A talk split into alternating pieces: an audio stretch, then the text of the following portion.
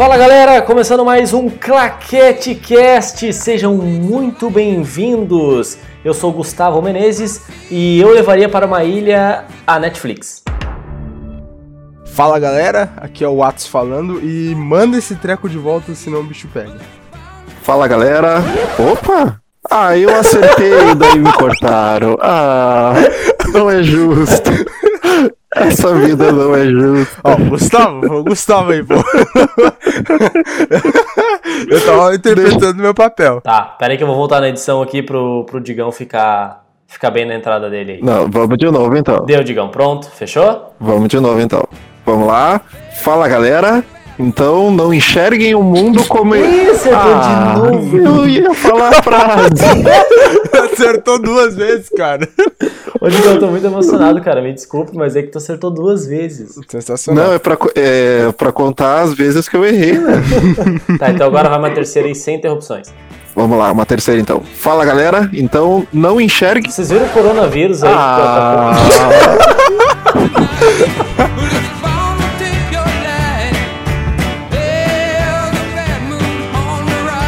Então, beleza, galera, estamos aqui reunidos hoje para fazer um episódio especial. Nós iríamos falar sobre é, os aí top 5, top 10 filmes que a gente mais gostava, que mais estão quentinhos no nosso coração. É, mas nós vamos fazer uma, uma pequena mudança é, e nós vamos levar sete filmes para uma ilha. Então vai ter aí um holocausto que vai ser o quê? Vai ser a epidemia do coronavírus, matou toda a população e nós vamos ter que fugir para essa ilha onde não tem coronavírus é, e a gente pode levar sete filmes. É a regra que alguém passou, né? Então tem que ser sete. É, e aí agora a gente vai discutir aí quais são a lista de cada um de nós é, com o objetivo aí básico de respeitar a lista do outro e tal, né, Atos? Isso não vai acontecer. não Isso vai, mesmo, acontecer. eu vou julgar, eu já tô avisando agora. Não vai, não vai acontecer. E principalmente pelo lado de alguns aí, alguns apresentadores de podcast que não sabem respeitar. A gente tava, a gente tava pessoal, a gente abriu um papo antes de, de começar o episódio aqui e eu fui crucificado, tá? Uh, estou me sentindo assim, ó oprimido. Mas aqui, aqui é reviravoltas e a gente vai, a gente vai com tudo pra cima. Viu, Rodrigo? Não, claro. Tem que ser justo. Não. Tem que ser justo. Mas só lembrando que franquias valem como um filme não, só. Não, calma né? aí, não é assim. Ô, idiota! Cala a boca, cala a boca, cala a boca que é melhor, que eu não tô, eu tô, eu não tô muito bom da minha cabeça. Eu vou passar as regras depois da vinheta, e a vinheta vem agora. Ah, bom. Pictures up, and Action! Check, check, check, check out my melody. Special. Check, my, my melody. My melody. You think you're special, special. You do. I can see it in your eyes. É o seguinte, Digão, já que tu quis abrir as regras aí, eu vou dar as regras aqui porque aqui não é uma democracia, como diz Rick Grimes em The Walking Dead. This isn't a democracy anymore. Mais um episódio. Ai, ó. Não, não vai existir. Tu sabe que o Rick construiu na série, né? Aqui, não importa, Rodrigo, não importa. Eu estou usando só este momento da série para dizer que aqui não é uma democracia e quem dá as regras aqui sou eu. não, mentira, a gente já discutiu um pouquinho antes as regras. É, é o seguinte nós vamos poder levar oito filmes para a lista, tá? Porém, o oitavo filme será o outro que dará para o outro. Ou seja, ou, aí, por exemplo, é, os sete filmes eu vou escolher, mas o oitavo, algum de vocês dois, que a gente vai sortear na hora, vai colocar ali na minha maleta é, é, de última hora. Eu vou ter que levar, não vou ter nem, nem a opção de aceitar ou não. Não vai nem ver que tava lá. Não vai vou nem ver, vou chegar lá na minha ilhazinha, pá, abrir as paradinhas ali e falar: epa, que filme é esse aqui? Pá. E aí vai ser um filme que vocês colocaram ali surpresa. Beleza? Uh, a outra regra é o seguinte: franquias valem como um filme só, porém só pode levar uma franquia. Então, um exemplo aqui. É, nós vamos levar aí a franquia do. Era do Gelo. Era do Gelo, tá? Então, Era do Gelo vai contar como um filme só. Porém, eu não posso levar outra franquia contando como um filme só. Então, se eu quiser levar, sei lá, a franquia do Senhor dos Anéis, vai valer como três filmes. Só se eu tirar Era do Gelo. Aí, Senhor dos Anéis passa a valer como um filme só. Belezinha? Nesse caso, a escolha é óbvia, né? Tá, vamos, vamos, vamos logo pro episódio aqui, porque senão Só aqui vai, já vai começar adicionar- a briga agora, tá? Posso adicionar uma última coisinha? Pode, por favor, Rodrigo. Ah, a gente vai levar um VHS, um DVD ou um Blu-ray? Ah, vai tomar no cu, Rodrigo. Poxa.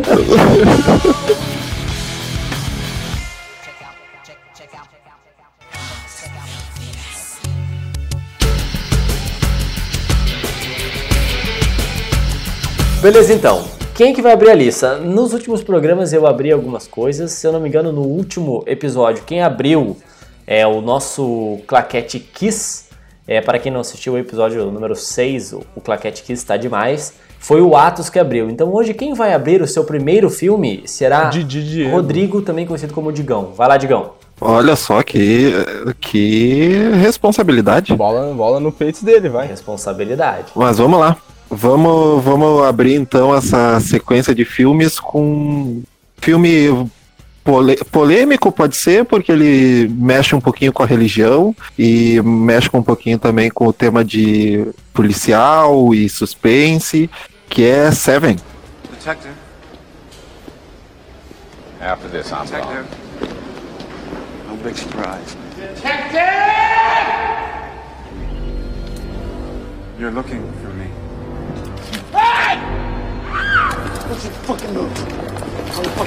me. Get away from him! On the fucking floor! I know you. Now! Get out! Get down! On your stomach, piece of shit! Now! All the way! All the way, fucker! Down! Faster! Faster! Faster, fucker! Now! Toes on the ground! Sério? Opa! Cara, nice, nice. Digão. Caraca, Digão. Ótimo filme. Esse, esse aí, por sinal, é meu filme favorito de suspense, cara. De todos os tempos. É um baita filme porque É um é ele, ele amarra muito bem cada, cada crime ao seu respectivo pecado capital, principalmente pelo final. O final desse filme eu acho surpreendente e ao mesmo tempo genial pela amarração mesmo que ele faz com, com o último pecado capital que é No apresentado. final é. Manda uma sinopse pra gente aí, Rodrigo. Do que que é que, que, que Seven trata? Qu- ah, Uma sinopse rapidinho então do filme. Ah, quando o detetive William Somerset, que ele aborda o último caso em que- antes de, de se aposentar, se eu não estou enganado. E ele vai contar com a, a ajuda do recém-transferido David Mills. E então eles descobrem uma série de assassinatos que estão sendo cometidos por um assassino que envolve os sete pecados capitais. Então, cada crime vai estar ligado a um pecado diferente. E assim ele vai, ele- os dois detetives eles vão investigando cada crime e ao longo do filme eles vão se envolvendo cada vez mais até que no final, final a gente vai deixar em aberto assim porque não tem como não dar spoiler. É, é, é difícil. Ah, com certeza. O final desse filme é incrível. Inclusive tem uma, tem uma curiosidade muito bacana de bastidor desse filme, porque parece que é, eles escreveram várias versões do roteiro. é, e aí, assim, tem, tem, tem, tem o final maneiro, que é o, é o final que tá no filme.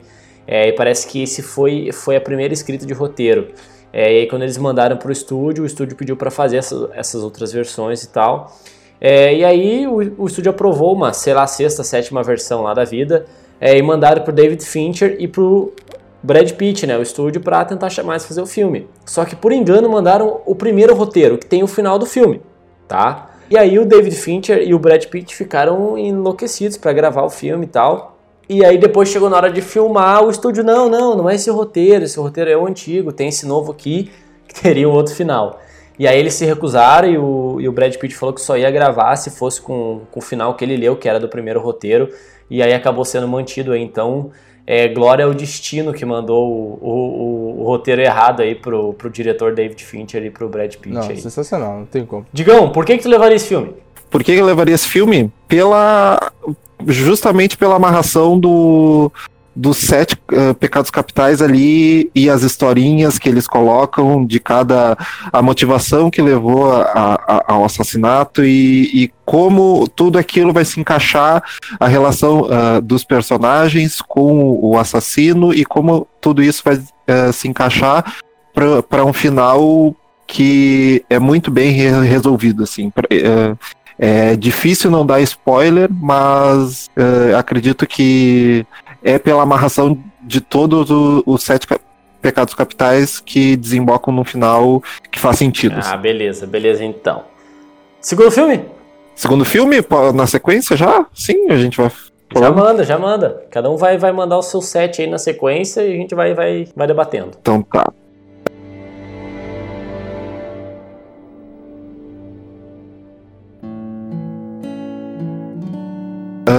Então a sequência, vamos para um filme, eh, entre aspas, estrangeiro, assim, saindo desses filmes americanos, que é A Vida é Bela, de 1997. Opa! Caraca, hein, Digão? Esse aí. Cara, nice, nice. Esse aí vai até levar um monóculo aí, cara, porque respeitei, respeitei. Vocês já olharam? Já. Já, sim, com certeza. Sim, sim, sim. Não, esse-. Esse filme, quando eu olhei, me chamou muita atenção pela temática. Ah, falando um pouquinho da, da sinopse assim, do filme, então. ah, durante a Segunda Guerra Mundial, é, na Itália, é um filme italiano, né, com atores italianos, ah, o judeu Guido e o seu filho ah, são levados para um campo de concentração nazista. E esse, o Guido, que é o pai, ele acaba, acaba usando a sua imaginação para fazer com que o menino acredite que eles não estão num campo de concentração. Então ele, ah, quando eles vão trabalhar em alguma coisa ou quando eles estão numa situação de perigo ou de alguma tensão, o pai vai fazer uma brincadeira ou vai tentar ah, distrair o, o menino para que ele não ah, acredite que ele não tenha contato com todas aquelas atrocidades que estão acontecendo naquele lugar. Sim, sim. Ah, cara, esse filme. Esse filme é, é aquele tipo de filme que em uma cena a gente tá, tá rindo, né? A gente até acredita na, nessa fantasia que o pai vai criando pro, pro filho, e na outra cena a gente tá chorando, né? Esse, realizando assim que, cara, não, não é isso que a gente tá vendo, sabe? E, e, e, e esse filme ele faz muito bem essa questão de é, traduzir na tela o que o pai tá imaginando pro, pro filho, né? Como se a gente estivesse vendo pelos olhos do filho, Ah, né? é pesado. Sim, sim. O, esse filme é dirigido pelo Roberto Benini, que inclusive é o diretor. Ele dirige e atua no filme. Ele é, é quem faz o personagem Guido, pai do Josué. sim, isso, sim. isso. Então, o filme começa muito bem ah, humorado, né? Com o Roberto Benini fazendo, tirando algum. ah, tirando sarro de algumas cenas, de algumas coisas do nazismo, de, algum, de algumas situações do nazismo. Então o filme começa num tom mais humorado, mais alegre, e o que vai acabar ah, mudando da metade pro filme pro, pro final, né? Que é quando os dois são levados pro campo de concentração. Claro, claro. É, isso aí é um, é um roteiro. É um roteiro magnífico, né? Em, em- em abordar esse tema desse tipo, né? Nesse, nessa. Que é uma questão tão violenta é, e, e ao mesmo tempo mostrar, entre aspas, um, um- lado bom naquela coisa, né? Que a gente sabe que na verdade não tem, né? Não tem esse lado bom, né? Mas, mas isso aí eu acho, eu acho realmente genial nesse filme aí.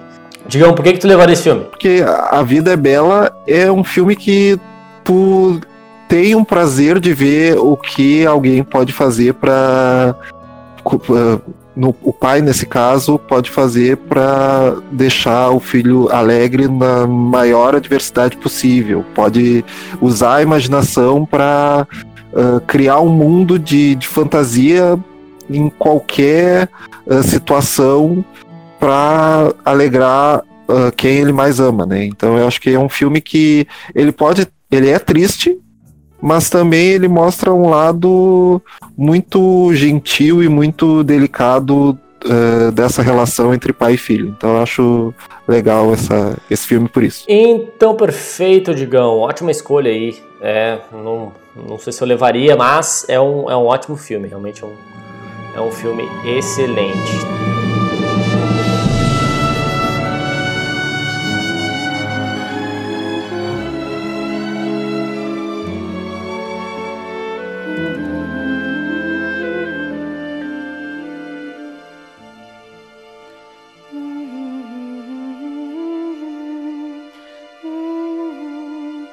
Terceiro filme, então, Digão. terceiro filme, chega- eh, então, continuando nessa, nessa ideia, nesse pensamento de, de filmes ah, não americanos, ah, Labirinto do Fauno? Meu nome é Ofélia. Quem é você? Eu? Eu. Eu tenho tantos nomes. Nomes velhos. Só quem sabe é o vento e as árvores. Eu sou o monte, o bosque e a terra. Eu sou. Eu sou um fauno. Opa! Olha só. Olha aí, cara, esse, esse filme é sensacional. Cara, o filme que me abriu o, o, o cinema estrangeiro, estrangeiro entre aspas, né? Porque a gente é brasileiro e assiste mais o cinema americano, mas eu digo assim, cinema espanhol, mexicano e tal. Uhum. Ele é dirigido pelo Guilherme Del Toro, que é um diretor mexicano, né? Exatamente, conhecidíssimo por Hellboy 1 e 2, né? Aquela, aqueles, aqueles mais antigos. É, também. A Forma da Água, que ganhou prêmio, exatamente. Oscar de melhor filme, Pacific Rim, Isso. ou Círculo Ah, de o Círculo Fogo, de pra Fogo, quem. O bom, né? Sim, sim, que é o primeiro. É que esse título também ele, ele judia um pouco, né? Porque aqui no Brasil a gente tem dois filmes chamados Círculo de Fogo, né? A gente tem um que é de guerra, que fala sobre o sniper Vasily, é, que foi um sniper russo na Segunda Guerra Mundial.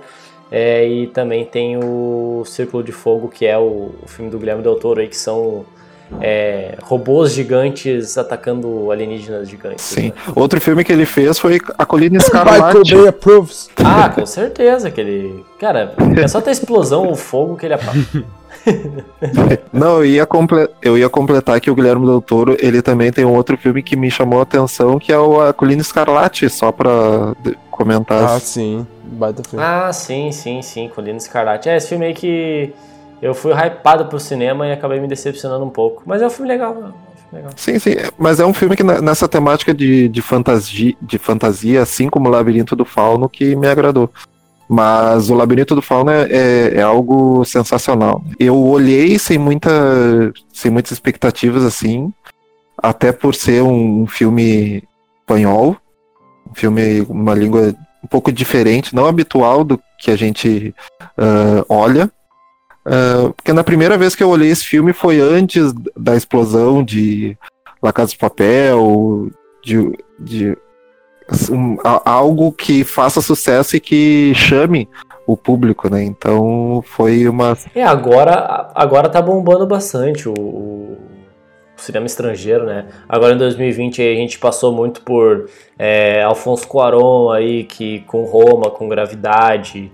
É, a própria Coreia veio bem aí, que nem a gente falou no, no cast passado aí. horror aí. Exatamente, que veio com Parasita, que veio, veio também com o, o Invasão Zumbi, né? Então, então, assim, agora o Dark na Netflix também, que é, que é o que vem aí do, do cinema, entre aspas, cinema, né? Porque é uma série alemã. O momento é muito bom, né? A gente tem aí uma série de diversidade, cara. É, mas eu lembro que na época do Labirinto do Fauno mesmo, ah, o, o cinema estrangeiro, de novo aí, entre aspas, o estrangeiro, é, não era tão, tão, tão consumido, né? Pela, pela galera no mundo todo aí. Não, ah, então ao longo do filme a gente vai vendo essas ah, missões, mini missões da, da, da menina na busca por esses três ah, elementos que ela vai buscar nessas três tarefas. E nessas missões que ela vai encontrando algumas criaturas mágicas. Que daí tem, além do fauno, tem um- uma outra criatura que enxerga pelas mãos, os olhos dela. as- Caraca, como eu tive pesadelo com essa desgraça aí, Deus me livre. Não, é, é dá medo. Meu Deus, que até hoje. Não, mas o- outras criaturas que, que ela encontra logo no, logo no início do filme, enquanto ela tá seguindo viagem para esse acampamento, que, que é uma, uma fada, uma fadinha, que é a primeira criatura mágica assim que ela encontra. Ah, então são, são essas criaturas que ela vai ter contato ah, nessa aventura, né? E o final do filme ah, vale a pena a ser assistido porque acredito que ele, ele deixa uma, uma mensagem uma mensagenzinha bacana. Acho que o interessante de passar pra galera aí também nesse filme é que ele se passa durante é, algumas evoluções ali na, na, na, na região da Espanha ali. É, então, apesar dele ter essa, temática de, é, de fantasia, é, ele anda muito pelo terreno ah, ah, nosso aqui, né? Então, ele é um filme que, apesar de ter essa fantasia que a gente estava falando, ele acaba sendo brutal também, né? Mostra toda a parte do exército, é, do, do, desse, desse pai, entre aspas, pai abusivo, né? Então, então acho que ele, ele, ele mexe com uma temática muito pesada, mas utiliza essa parte da fantasia, que também não é nada leve, então é uma fantasia bem dark mesmo. Sim. É, para fazer certas analogias aí é, em relação à menina nesses tempos. E também é um filme bem bacana em relação à ação, né? Tem, tem partes ali de, de conflitos, tiroteios, então é bem, bem bacana. Ah, mas o. foi- acho que foi uma boa escolha do Digão. Eu não, não sei se estaria no meu set aí, mas ah, eu gostei da escolha do Digão também, cara. Vou dizer que eu não, não tinha pensado, cara. Não tinha pensado na Cody. Mas é muito bom o filme. Belezinha, então. É, eu cheguei a anotar ele aqui, mas ele também, ah, na triagem, aí Na acabou triagem. não, não entrando aí. Até, é, até depois vão ser. Eu vou ser contestado pelos meus filmes, né? Mas, ah, assim, Mas isso é com certeza. Vambora.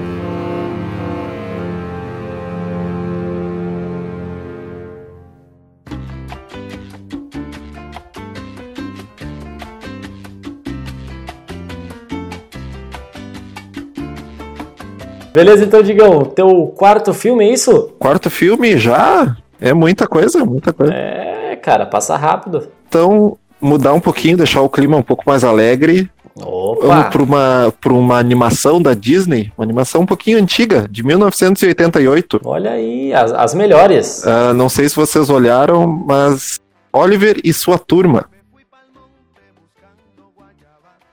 Caraca, eu não conheço essa animação. Opa! Oliver e sua turma. É um filme muito Oliver bom. É um filme turma. que me aquece o coração toda vez que eu penso. Cara, não, não, não, não assisti não, pô. Você tá... no- Ele é, Caraca, eu também não assisti. ele é muito de Digão, assim como o Mega XLR, você está me trazendo uma animação nova aqui. Nos banhe, nos banhe com seu conhecimento, Digão. Não, esse filme é muito. é, ele é engraçado e ele é bom de se assistir. Porque é um filme que ele. O Oliver, no caso, ele é um gatinho, né? Que é meio que adotado por uma família de cães eh, da rua. eh, enquanto ele. eh, depois ele vai ser adotado por uma, uma menininha, mas o, o núcleo ali principal é o Oliver e a sua turma, que são algum. que, que fazem parte alguns cachorrinhos. Mas é um filme muito, muito divertido de, de olhar. Ele tem uma, uma história simples, tem algumas coisinhas, tem alguns temas um pouquinho, um pouquinho mais pesado, como o tem um, um, um, homem que vive com esses cachorros no porque esses os cachorrinhos eles são abandonados, eles são de rua. E tem um, um homem que é morador de rua e que vive com esses cachorros. Então ele acaba ah, adquirindo dívidas, então tem uma questão dele tendo que pagar essa dívida para um para um cobrador e, e- e tem esse, essa briga, mas que, que não afeta ah, muito a história do Oliver ah, com, com a sua turma. E a música que desse filme é muito boa. Tem uma cançãozinha muito legal de, de, de se escutar. O filme é, eu posso falar, é que é o filme que quando eu olhava quando eu era criança, eu parava, olhava e não, vamos rebobinar o VHS e para olhar de novo. É, cara, não, eu ia dizer, eu- e assim, ele tem aquela pegada de, de animação ainda estilo 2D, né, que, que deixou a Disney muito famosa na época do, do Walt Disney mesmo, é, que é o mesmo estilo do, do filme que eu assisti muito, que era o A Bela Adormecida, a gente até tava conversando um pouquinho antes do cast aqui, então ele tem essa, essa mesma pegada de animação, que é, que, é, que é- é um estilo gostoso, né, que acabou sumindo das animações é, mais famosas atualmente, a gente não vê mais esse estilo bombando, né? Então, Sim. também é um, é um estilinho de, de animação bacana. Sim, recentemente a gente teve o Klaus da Netflix, que tentou um pouco e acrescentar uh, alguns elementos 3D, como de iluminação, de profundidade, sim, usando sim. o Ele simula um 3D, né? Sim, sim, usando o, o 2D, inclusive eu gostei bastante desse filme, mas esse esse, esses- esse tipo de filme, como Oliver e sua turma, uh, 101 Dálmatas, 102 Dálmatas, esses filmes da Disney mais antigos, como Aladdin, uh, e- entre outros, uh, não é, é muito difícil tu, tu ter uma produtora que faça esse tipo de filme hoje em dia. Sim, né? sim, é, até porque eu acho que era uma característica muito, muito marcante do próprio Walt Disney, né? Sim. É, que inclusive foi, foi, um, foi, foi um jeito que foi revolucionado as animações, né? Hoje, hoje claro que o 3D reina aí, mas é, nessa época aí, desde lá 1940 e poucos até é, aí Cara. meio aí de 1990, até basicamente ali o, o Toy Story era, era, era esse estilo de animação que Sim. reinava, né? Então, Oliver, só, só para deixar a música do Oliver e sua turma, eu canto até hoje, sabe? Digão, manda uma palhinha agora. Não, não, não, não, não. É melhor não, é melhor não. É, é melhor colocar um trechinho depois na edição, porque se, senão vai acabar afastando as pessoas, daí o episódio acaba aqui, daí tá- não fica, não fica legal. Se alguma grana eu não ganhei, eu não vou esquentar. Nessas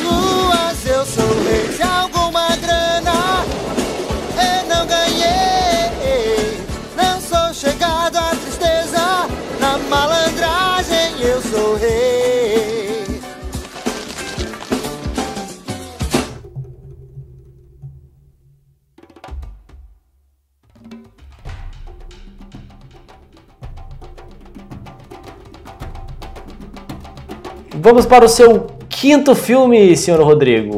O quinto filme que você levaria para a sua ilha. Opa. Quinto filme, vamos seguir na linha do, dos filmes da Disney, Tarzan.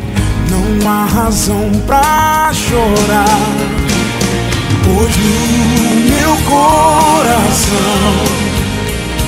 você vai sempre estar. O meu amor contigo vai seguir. Olha aí, cara, ótimo filme. Nossa. O primeiro filme. Primeiro filme, filme animado de 1999, Tarzan. É um filme que eu levaria pra uma ilha pra ficar guardadinho ali e olhar nos. em qualquer momento, na verdade, né? Porque é uma história engraçada, com personagens muito engraçados, muito bons. O Tarzan, a própria mãe, ah, ali o núcleo de, de amigos do Tarzan, que tem o, o elefante, o outro macaquinho. Tem aquela gorila, né? Sim, a Tem o gorila. sogro dele, né? Entre aspas, sogro aí. Sim. Que é muito engraçado, né? E tem o Clayton, pô. O Cleiton.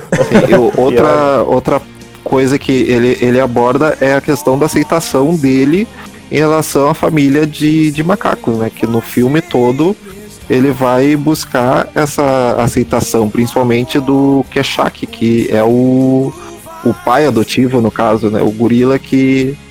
Mas é um filme que, que, que é muito bom. Ô, o Queixac dá medo, né, cara? Ele dá, dá medo, dá O medo. Queixac dá medo, né?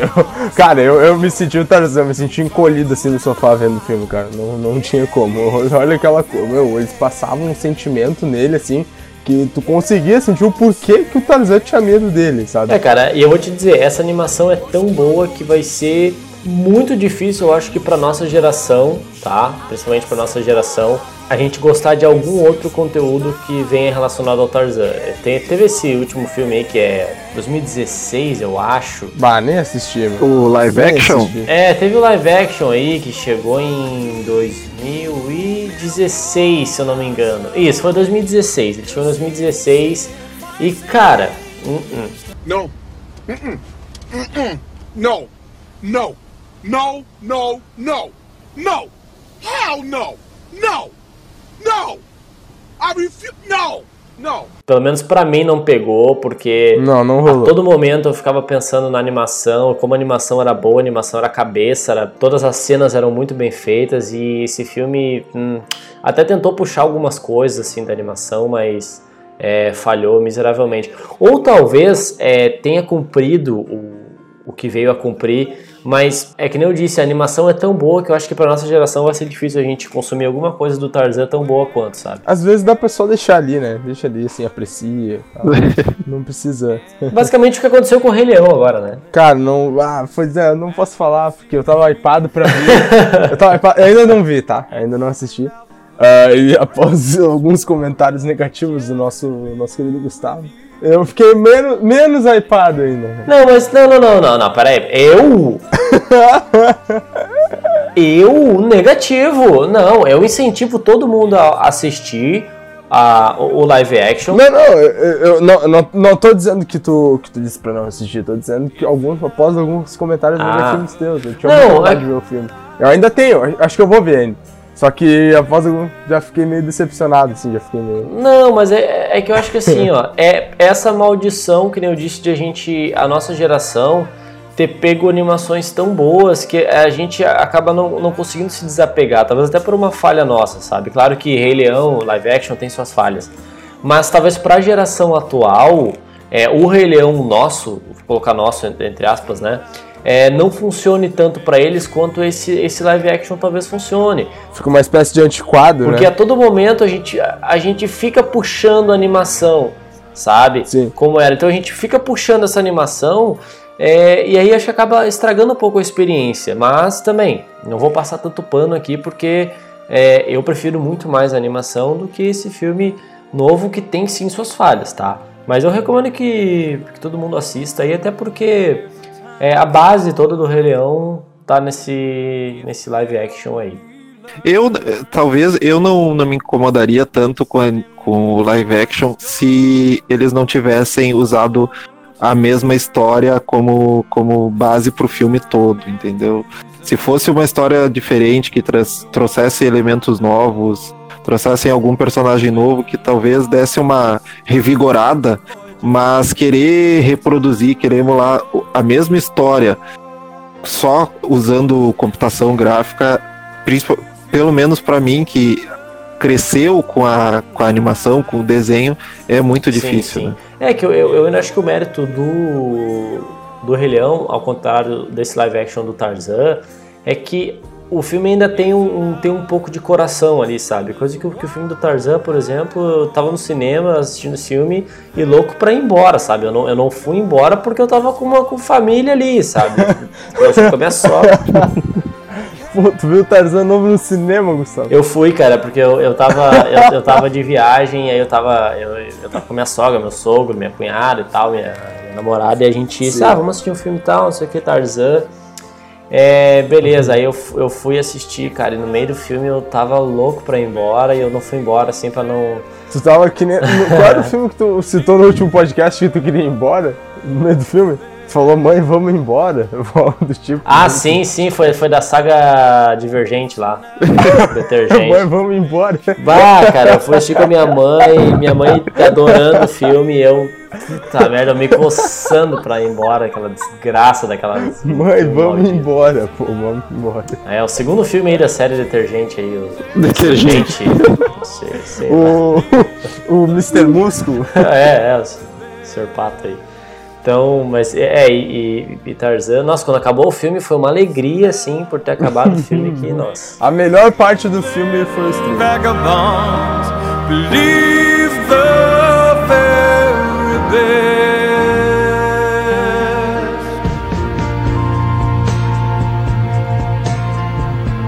Digão, sexto filme? Ah, Sexto filme. sexto filme, vamos, vamos mais um filme da Disney. Olha aí, o Digão vai levar a Disney. Ah, não. Buscando um patrocínio aqui. Imagina só, imagina só. Disney. Paga nós, Disney, paga nós. É. Paga o Digão. Vamos lá então. Ah, Guardiões da Galáxia, volume 1. Opa! Cara, nice, Aí nice. sim. Só pela trilha sonora já vale levar o filme, né? Não, a trilha sonora do filme, eu entrei, foi a música da, de abertura, foi a música que eu entrei na na cerimônia de formatura da faculdade. Olha aí. É, é- é um filme que, que me cativou, sendo que eu não sabia da existência dele. Ah, eu não. Eu não foi numa época que eu não procurava muito o- os filmes ainda da, do- desse universo da Marvel, né? Assisti a alguns e esse eu meio que deixei de lado. Quando eu comecei a olhar, não, vamos, vamos dar uma chance pra esse filme, né? Comecei a olhar, já, já me prendeu pela cena de abertura, e pela dança do, do, do Star-Lord e pela musiquinha. já me boa. prendeu na cadeira por Ah, isso. sim, sim, né? Não. Que inclusive, que inclusive conseguiu ficar ainda melhor no Vingadores Ultimato, né? quando eles olham essa cena de fora.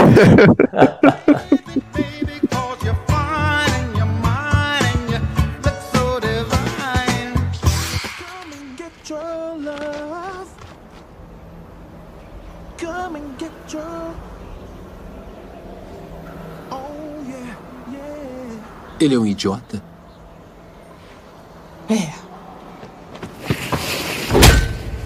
Ó, muita gente, eu vi muita gente criticando essa cena, cara. Eu achei essa cena muito boa, vocês não estão ligados. Cara, eu fui na sessão de meia-noite, que era na, na pré-estreia, que é aquela que acontece na madrugada de quarta pra quinta, né? Que é a primeira Sim. sessão mesmo da estreia. Cara, o cinema lotado, eu assisti esse filme na escada do cinema, inclusive uma história muito boa, outra hora a gente conta aí.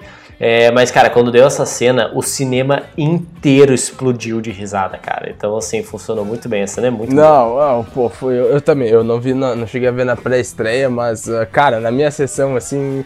ah, aliás, eu acho que Vingadores Ultimato merece um episódio aqui, então eu não vou falar muito, porque, meu Deus. Sim, sim, teremos. Teremos episódios aí de, de, de grandes filmes aí é, é, da cultura pop aí, Senhor dos Anéis, Harry Potter, é, Vingadores, então, então terá no futuro aí. Aguarde. Então, uh, Guardiões da Galáxia, o volume 1, né, me, me pegou por isso, pela, pe- por esse lado uh, engraçado de não se levar a sério em praticamente nenhum momento do filme, né? São poucos. o- Além do que, tem o, o, o Groot, né? Eu, é um personagem que. O Groot, a dupla do Groot com. Eu ia falar Guaxinim. Eu ia falar. É uma lebre, cara. Todo mundo sabe que é uma lebre.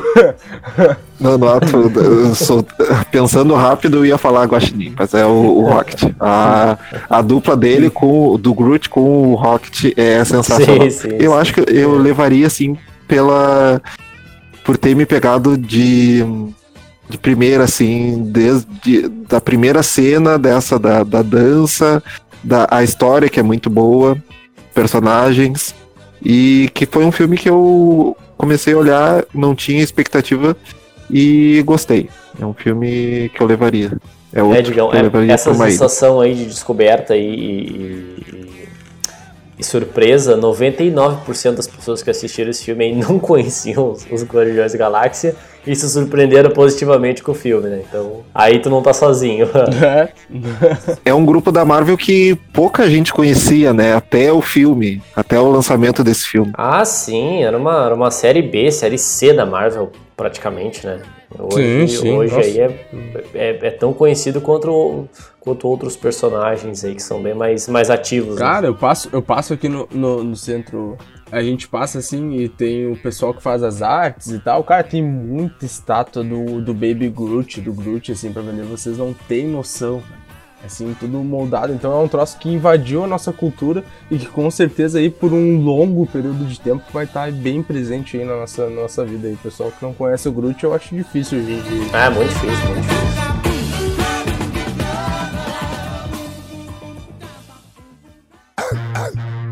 Yeah. Yeah.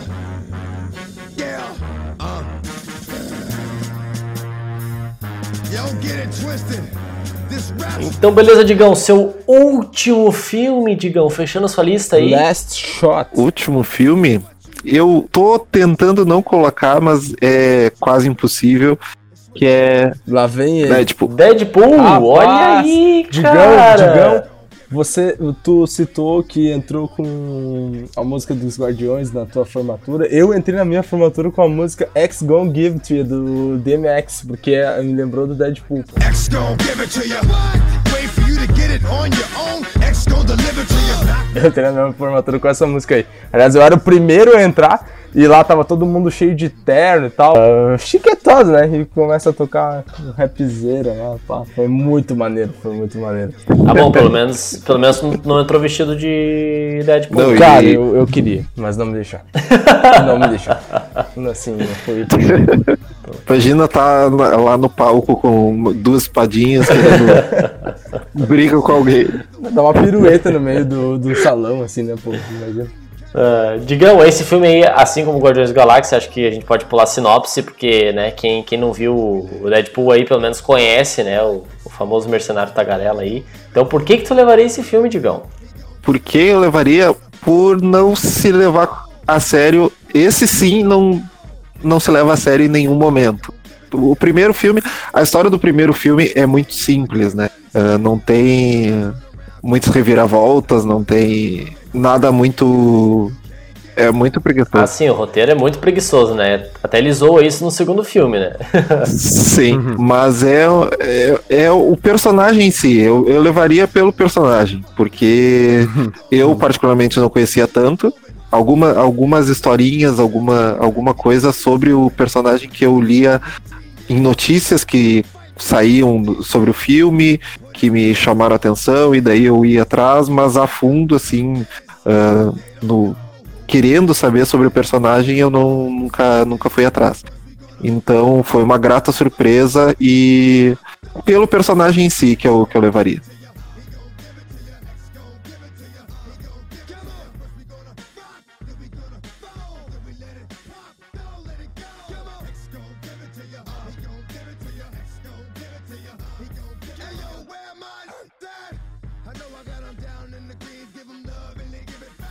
Belezinha, então. Então, Digão, só fazendo aí um, um panorama geral, qual, qual é a tua lista aí do primeiro ao sétimo filme, rapidão?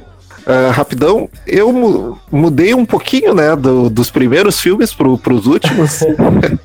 mas, É, um pouquinho só. Um pouquinho só. Mas, então, o primeiro filme é Seven, o, se, o sete... ah, calma aí. Calma, Digão, calma, respira, respira, tá Calma, tudo bem. respira. Domina a bola, Digão, calma. Eu não errei na, na abertura pra agora, não pode, né? Bora.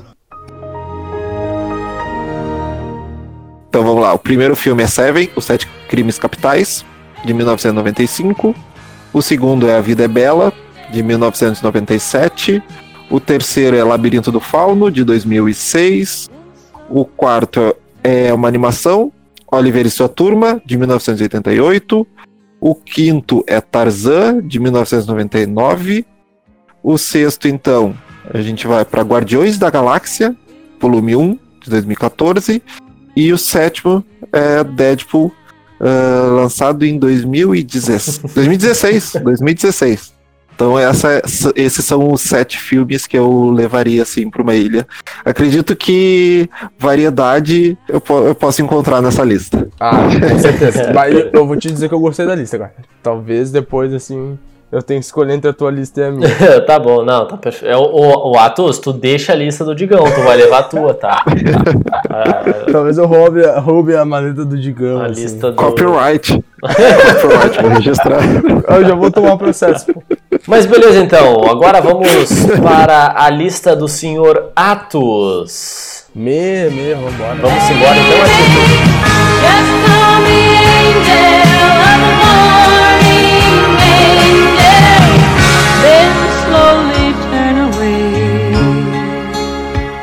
And you open the door and you step inside. We're inside our hearts. Então, beleza, rapaziada. Vamos lá, vamos começar agora com a listinha do Atos. Atos, seu primeiro filme de sete, manda bala. Sete. Ó, pessoal, ah, já que o Digão abriu com um filme de David Fincher que incluía Brad Pitt, né, dentro do elenco aí dos principais, agora eu vou trazer um mesmo filme de David Fincher que também tem Brad Pitt, cara. Eu trago aí Fight Club pra Olha gente, Clube aí. da Luta de 99, cara. É um filme assim que na minha maleta é o primeiro assim, um dos primeiros eu jogar lá dentro, cara. Cara, ah, o que falar de Clube da Luta, cara? Ah, vocês já assistiram? Não pode falar. Não pode falar, Não exatamente. pode falar. A primeira regra do Clube da Luta é: você não comenta sobre o Clube da Luta. A segunda regra do Clube da Luta é. Você não comenta sobre o Clube da Luta. É, Próximo falar do. Isso. Né? É, é, próximo filme. Gustavo, dois. Partiu? Ai, cara, com certeza a gente já assistiu esse filme, né, cara? Isso Pula. aí é. é um Uma pessoa que não assistiu esse filme não tem capacidade para criar um podcast para falar de filmes, cara. É impossível. É impossível. Não, não tem como. Mesmo que ela não goste, ela tem que assistir esse filme por obrigação. É que nem, sei lá, Donnie Darko. Entendeu? Pode gostar ou não, mas tu tem que assistir. E cara, assim, ah, a primeira vez que eu assisti, eu era piata, eu devia ter, sei lá, uns 12 anos de idade.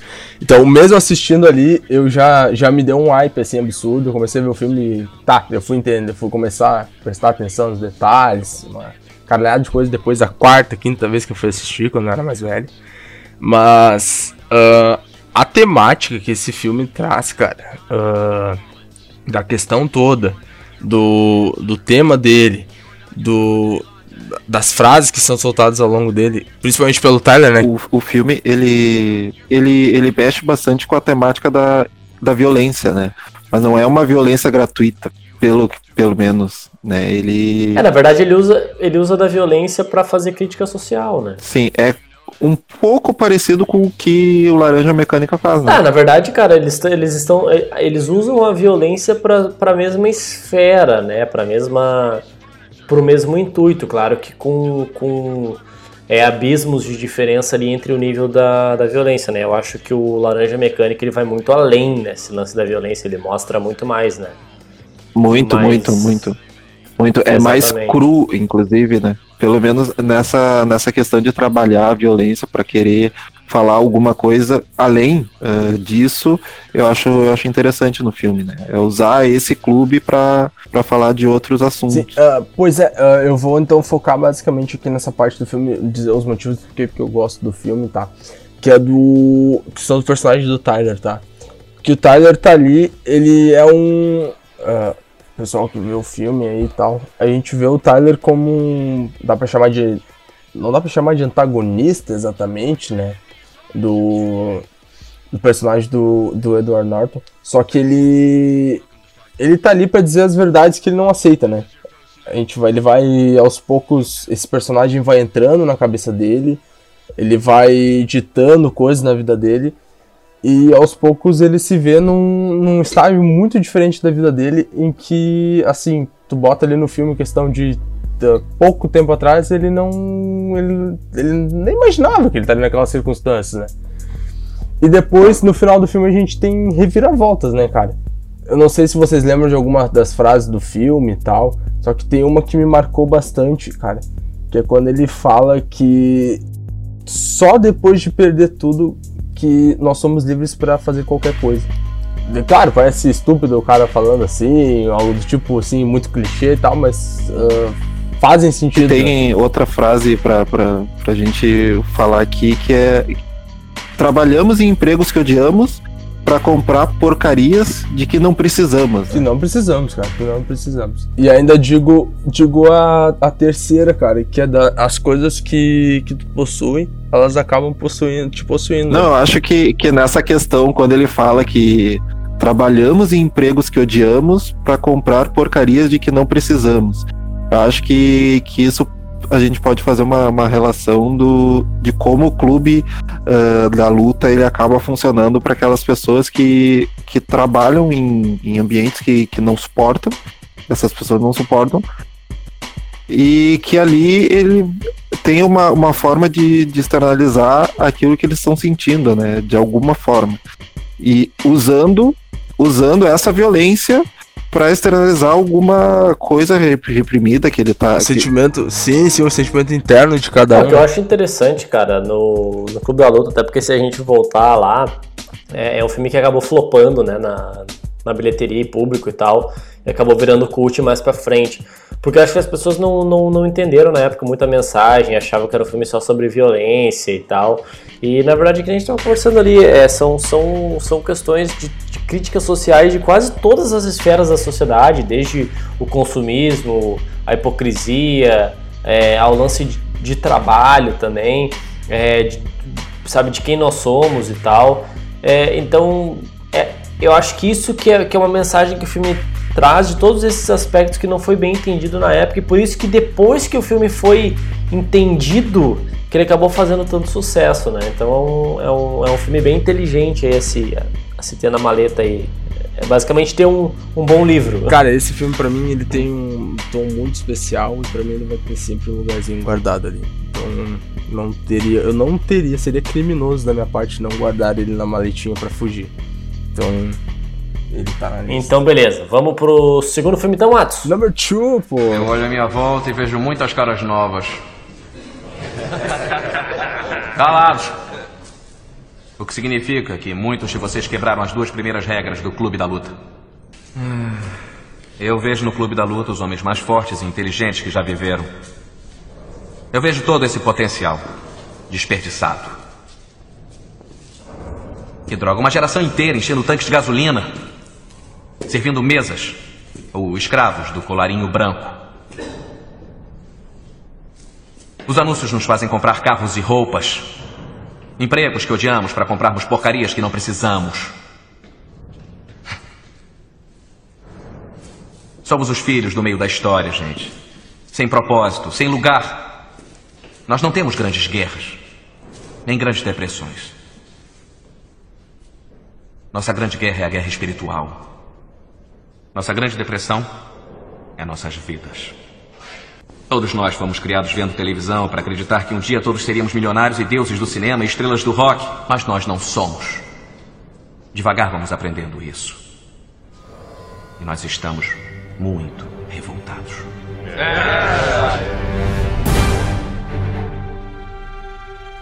Number two, a gente tem um filmezinho aí, Gustavo, prepara as críticas. Ai, ai, ai. Com direção de Joss Whedon, lançado em 2012, Vingadores, cara. Não, cara, não vou, não vou criticar. Eu botei aí, e mais especificamente Vingadores 1. Não, foi aí, eu te, eu te dei um bait, Gustavo. Você achou, tu achou que vinha Velozes Nem Furiosos, falei cara. nada.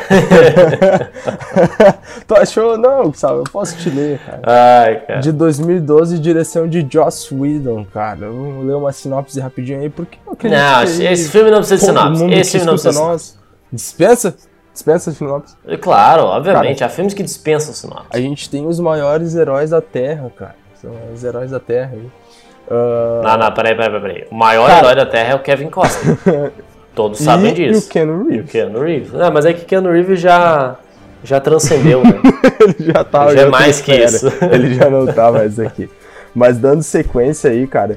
ah, 2012, lançamento, vi nos cinemas, assim. ah, o filme, pra mim, pra mim, assim, se tivesse que fazer uma lista dos melhores filmes da Marvel, eu concordo que em questões técnicas e tal, tem filmes melhores que ele. Mas pra mim, assim, tiver que fazer um ranking, ele, ele nunca vai estar em outra posição a não ser o primeiro lugar pra mim. Porque ele é muito especial. Esse é aquele filme, como a gente tava conversando antes do podcast, que tá no coração, sabe? Ele tá muito no coração. Ah, foi assim, eu lembro que no dia também foi família reunida e tal. Ah, não, vamos lá ver e tal. Agora vai estar o Homem de Ferro, vai estar o Grandão, vai estar o Thor, vai estar uma, uma galera e tal, vai bater, vai dar pau em vilão. E o meu, e o filme foi muito melhor do que eu esperava que ia ser, cara. Sim, não, é um filme. É um filme realmente. Esse filme, pra mim, ele, ele, ele é aquele filme. É aquele filme bem pipocão mesmo, sabe? Eu não acho ele, ele tecnicamente bom ou, ou, ou nada do tipo, assim, tem um super roteiro, nada disso. Mas em questão de atmosfera, ele tem uma atmosfera. Parece realmente que a gente tá lendo é, uma HQ, assim, dos anos 2000, anos 90, assim, tá ali na tela. Uma HQ. Sim, ele passa. Ele consegue te passar isso aí, cara. Isso aí é. Pera aí, só uma pausa, Otto. Digão. Rodrigo.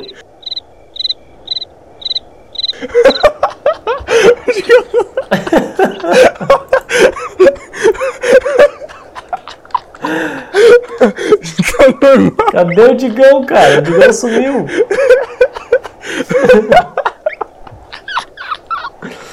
A gente tá meia hora aqui conversando e o Digão quieto, cara. O que, que tá acontecendo? Digão sumiu. Se você está ouvindo esse podcast, por favor, chame a polícia que Digão sumiu. Você está vendo o Digão? Please, say if you're seeing Digão. Cara, perdemos o Digão. Vamos abrir aí um, um 0800.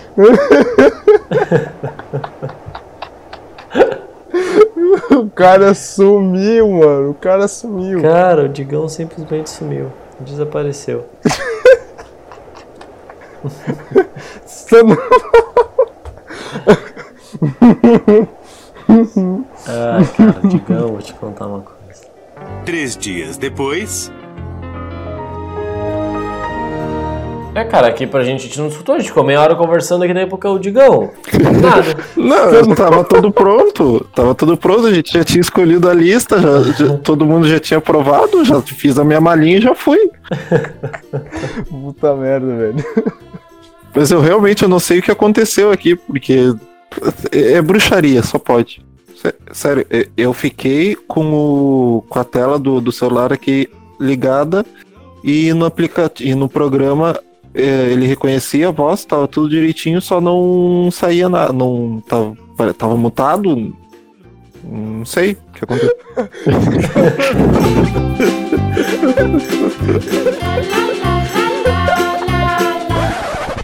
Cara, vamos ah, dissecar rapidamente aqui o que foi Vingadores, Vingadores de 2012, tá? Ah, pra mim, ele, ele, ele entrou pro coração, cara. Porque, assim, cara, a cena lá final do, de Nova York, os Chitauri hum, pra caralhada toda nos prédios, daí passa a câmera girando, daí gira no Capitão América, gira no Hulk, gira no Gavião Arqueiro, gira em todo mundo lá e tá todo mundo, caralho, vocês vão nos salvar, tá ligado? Dá um feeling, assim, dá um muito foda, assim. Não sei qual, qual visão vocês tiveram do filme quando ele Ah, eu, saiu. eu, assim. eu, o seguinte, cara, é. Eu gosto desse filme, tá? Mas. Mas pra mim, assim, se fosse pra escolher um, um dos Vingadores, eu, eu, não, eu não escolheria esse, tá? Esse aí. nem Eu disse. Criminoso. Não, que nem eu disse, cara, eu gosto do filme. acho filme bacana, mas é, em relação a Vingadores, eu levaria. Eu levaria provavelmente um Guerra Infinita aí. É, talvez um Ultimato aí, mas acho que mais o, o Guerra Infinita.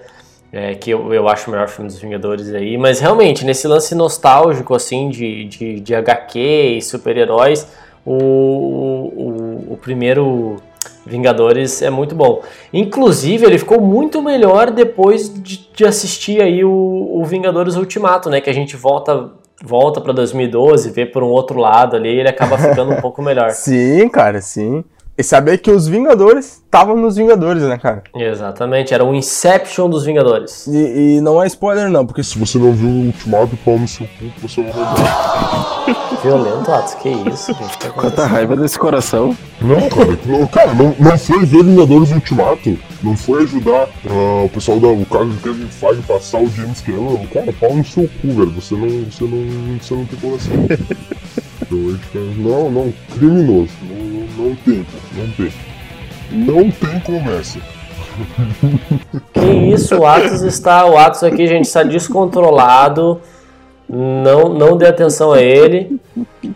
Se você não gosta de. Vingadores, você continua sendo bem-vindo aqui no podcast, tá? Isso aí tá tudo tranquilo. Inclusive vai ter um post na página lá, é, ou talvez não, das recomendações do Martin Scorsese. Então, pra você que é fã do Scorsese também, ele tem, tem um filme lá das recomendações dele. Peraí que eu me perdi. O que, o que que tem a ver o Scorsese agora com o Vingadores? Não, pô, tem a lista de filmes dele numa, numa, numa locadora lá. É, gente, então é isso aí. O Atos enlouqueceu de vez. A gente não sabe o que aconteceu aqui. Mas a gente, a gente, vai, a gente vai seguir aqui. Ignacio. Eu vou ter que chamar o Ignacio. Não, pô, não, não. Se os caras. Os caras. Não, só. Os caras. Os caras vêm me falar que. Que o James Cameron faz obras superiores, eu vou, eu vou ter que. eu Vou ter que refutar aqui. Não, não tem como. Tá. Mas só pra fechar. Tá, então tá, Atos, Atos, aqui ó, Atos, vamos fazer o seguinte, vamos fazer o seguinte, já que tu tá te, te exaltando aí, eu- a, a gente tá preocupado com a tua saúde, vamos passar pro próximo Não, filme, pô, Atos. não, não, vamos passar pro próximo filme antes Só antes deixa eu citar uma cena pra falar desse filme, do primeiro Vinga- Vingadores, da cena do, do Hulk, quando o Mark Ruffalo ele tá. Ainda ele não virou Hulk, e ele vai combater a, uma, uma das naves alienígenas e questionam ele que ele, que ele tem que estar com raiva. E ele solta um Eu sempre estou com raiva. e ele se vira. Essa cena. E ele se vira pra, em direção à a, a, a, a, nave alienígena. E enquanto ele se transforma e dá o, o soco lá e, e acaba destruindo com a nave. E é, é, essa é uma das melhores, eu acho, da, dessa parte. Essa cena é muito foda. Final. Essa cena é bem legal, eu, Digão. Só não sei se o pessoal vai te, te perdoar aí por estar tá chamando uma criatura Chitauri em nave, mas tudo bem, tudo bem. Ah, não, mas, é... ah, mas vamos, vamos falar a verdade. Vamos falar a verdade, né? São umas minhoca doidas voando no céu. Digão!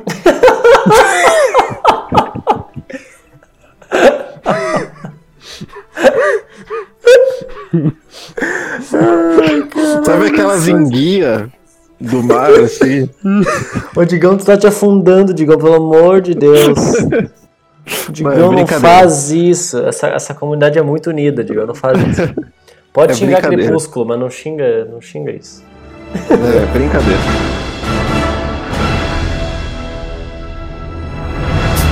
It is what it is.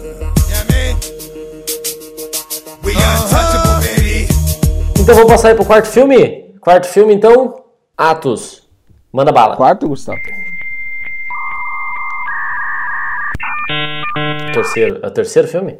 terceiro, terceiro. Ah, que não deixou completar, é 4 menos 1. My Man. ah, cara, vamos então para a terceira colocação, cara. Ah, não citamos agora há pouco, mas quem participava deste filme foi. to- Essa lista foi toda muito bem pensada, tá? Então, neste filme de Vingadores, quem participa deste filme, inclusive tendo um papel muito importante, é Samuel L. Jackson, que é o protagonista do nosso terceiro filme favorito aqui. Não, me cara. diz que é Serpentes a Bordo. Não, tá. Triplo X. Cara, eu vou trocar aqui, peraí. Não, brincadeira, pô.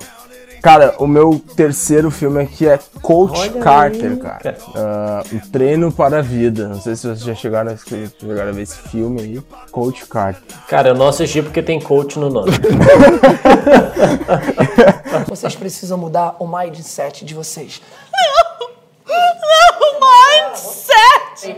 Mãe, Ninguém fala mindset nessa casa! Porra! Ninguém fala mindset nessa casa! A gente não gastou uma fortuna na sua educação pra você cair na lábia de um coach. mas ele não é um coach qualquer, mãe, aí que tá.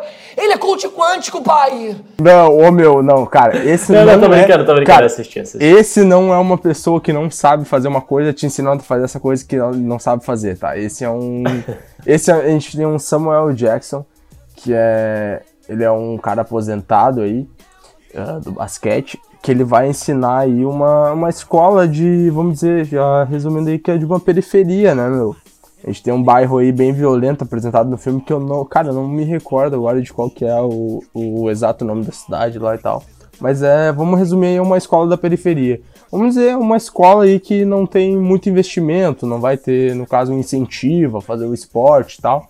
Tem uns moleques que jogam ali assim por, por espontânea vontade, né? E a gente tem aí o, o Coach Carter, né? Que ele interpreta o, o Samuel Jackson vai interpretar o Ken Carter. Ele vai pra essa escola que é em Richmond e ele vira esse treinador da equipe, cara. Cara, ele se passa em torno dessa lição aí que ele passa pra esses, pra esses moleques ali, né?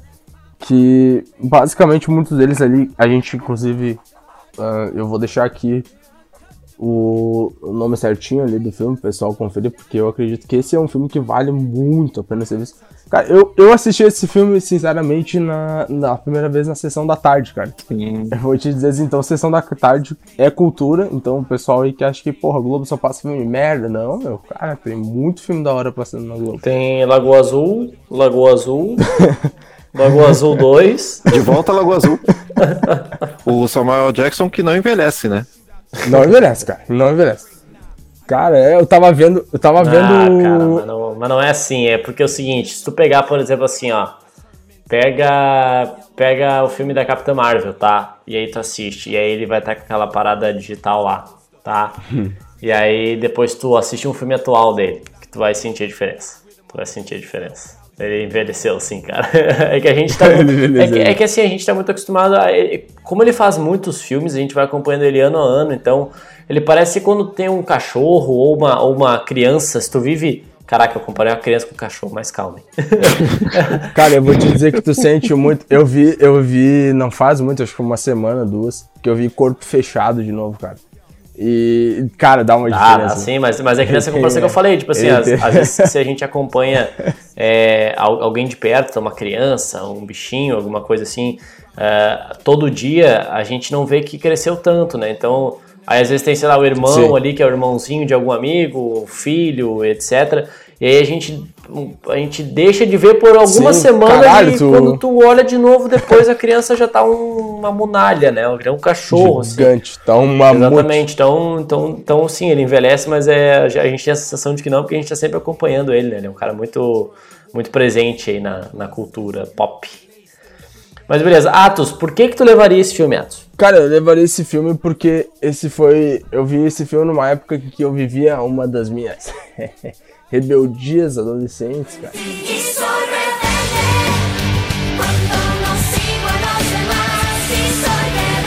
E esse filme me fez pensar.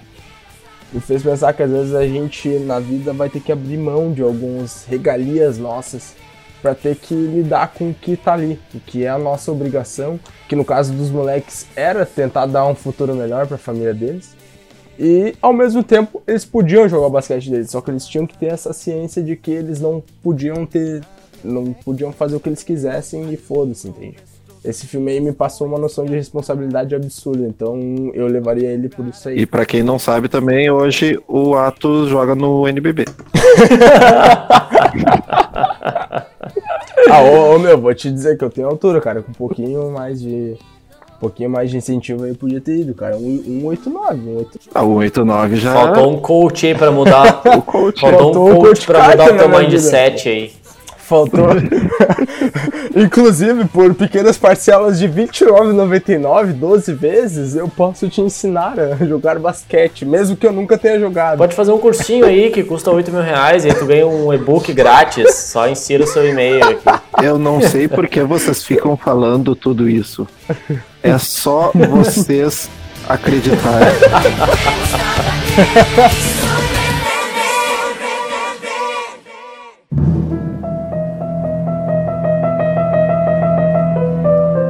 É, beleza, então, galera. Vamos para o, agora sim o quarto filme, Atos. Quarto, quarto. Agora sim o quarto filme, depois do. Tararã, tambores, críticas de Gustavo. Ai, ai, Então lá vem. Digão, tambores. Cara, nós vamos puxar aí um grande diretor, cara. Ou não. Quentin Tarantino. Primeiro aí agora do Quentin Tarantino. Eu vou puxar Bastardos Inglórios, cara. Caraca, por que que tu acha que todo filme eu vou criticar? E ainda mais falando sobre Quentin Tarantino, cara. Quem sou eu para criticar Quentin Tarantino, um dos meus diretores favoritos, Atos? Gustavo, Gustavo, assim ó, a minha é mais um bait, tá? É mais um bait porque tu achou que viria Velozes e Furiosos, mas não veio. É exatamente por isso, Gustavo. Ainda. Ainda. Atos, eu sei que essa lista que tu tá falando pra gente aqui é a lista, é, é a lista pública, Não, porque não, a tua não, lista pô, ia ser não. outra, Atos. Tenho certeza disso. Sete filmes, a gente tira o Velozes e Furiosos 3 ali, que não faz muito sentido, e coloca os outros. Tu vai tirar o segundo melhor Velozes e Furiosos, sete. Rodrigo. Segundo, Rodrigo? Não, eu digo na. Eu, eu digo. Ah, por que, a gente tá falando de eu Velozes e digo na Furiosos, questão cara? de. Eu não suporto mais. Eu não estou suportando mais.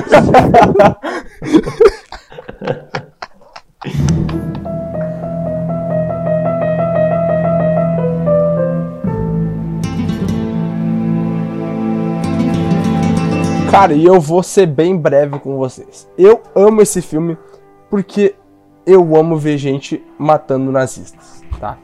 Eu amo ver. ah, cara, a parte que eles. Que eles passam a faca na cabeça do maluco naquela cena é muito boa, meu. Cara, eu, assim, é uma das minhas cenas, assim, se tivesse que eleger um top 5, talvez elas estivessem em primeiro, porque. eh, Cara, é o que eu quero ver é o pessoal queimando nazista. Eu não, assim, eu não, não tenho basicamente outro, muito outro argumento aí. E tu, É, cara, esse filme realmente é bom. Esse, esse filme quase entrou pra minha lista, mas eu coloquei um outro filme de Quentin Tarantino aqui, que depois darei. opa! No spoilers. No spoilers. Nada. A gente tá agora vendo a melhor lista, depois a gente vê a segunda melhor lista, tá? Ih, Digão, te colocou em terceiro. A terceira, porque. Não, não, peraí, peraí, peraí, peraí. A segunda, a terceira, porque a do Digão é a segunda. E, e eu que eu que critico os outros, né, Atos? Tá aqui publicamente. Vale, vale citar que eu fui injustiçado no último episódio, então eu tenho um vitimismo ativo aqui. Injustiçado em que sentido? Eu tenho, No eu quê? tenho a pass... eu tenho a passiva do vitimismo. Mas o que então vocês não aconteceu? podem falar nada. Eu tenho a passiva do É vitimismo. o Atos, depois do episódio anterior, ele até ganhou uma trilha que tá rodando nesse, nesse exato momento, uma trilha própria do Atos aqui. Ah, vocês têm uma cena favorita desse filme? Eu tenho, é o, o filme inteiro. Não, é a do. É quando eles vão se apresentar no, no finalzinho que eles começam a falar o nome. Que eles estão simulando italiano, né? Aham. Dominique de Coco. Girl love me. Girl love. Não, e o Brad Pitt tá muito bem. Buongiorno. Grazie. Gurlami. Antonio Margarete. Margarete. Un'altra volta, ma adesso vorrei proprio sentire la musica delle parole. Margarete. Dominic De Coco. Com'è? Dominic De Coco. Bravo, bravo. Cara, pra mim, a melhor cena é a do bar. Não tem como. Não tem como, cara. Eles estão jogando o joguinho lá do. É tipo. O, é tipo um né? Não, não, não lembro É um, agora. é um perfil. Quem é sou eu, quem né? sou eu? Quem sou eu? Quem sou eu? E a cena é muito engraçada, cara.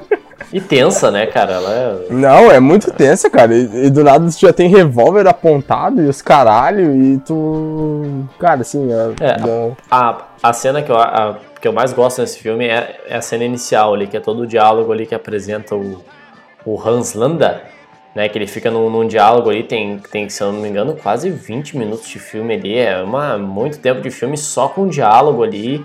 É, então Tarantino mestre em fazer essa- esses diálogos que a gente não enjoa de. É, cara, hoje em dia a gente tá muito acostumado com filme que tem ação, tiro e, etc. Correrio.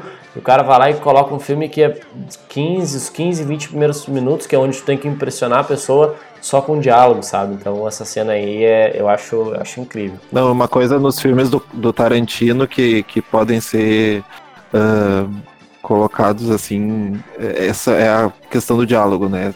Tu, tu vê, Pulp Fiction tem algumas situações ali rotineiras que tu não daria importância que tem um diálogo bom, assim, que sustenta a cena em si. Ah, sim.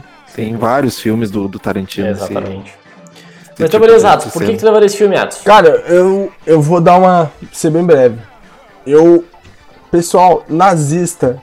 ah, eu vou agora incluir um contexto geral. Nazista, tá? Homofóbico, racista, assim, ah, pra mim tem que levar pau e foda-se, tá ligado? Ah, então, enfim, essa é a minha explicação e pô.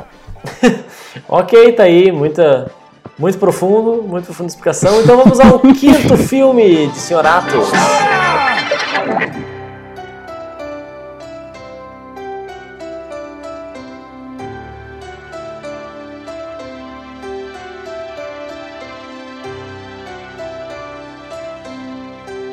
Então vamos lá, Atos, para, para o seu quinto filme.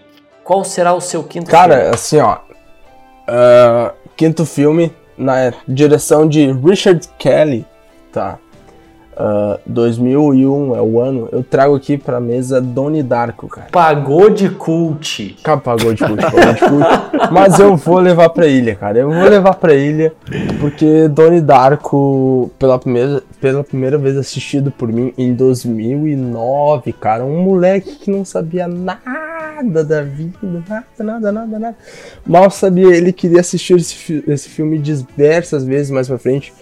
Ah, cara, eu. Assim, vocês entenderam Donnie Darko? Eu vou fazer a primeira. Eu não gostei desse filme justamente por isso. Digão? Não, eu gostei do filme. É, é, todo, to- eu acho que todo filme que, que tem essa temática aí de viagem. Acho que dá pra falar. Dá, dá pra falar. Interdimensional, Digão, tu está? Vai, vai, pode falar. Cara, pode falar, ninguém vai entender mesmo. Então pode falar. Essa, essa questão.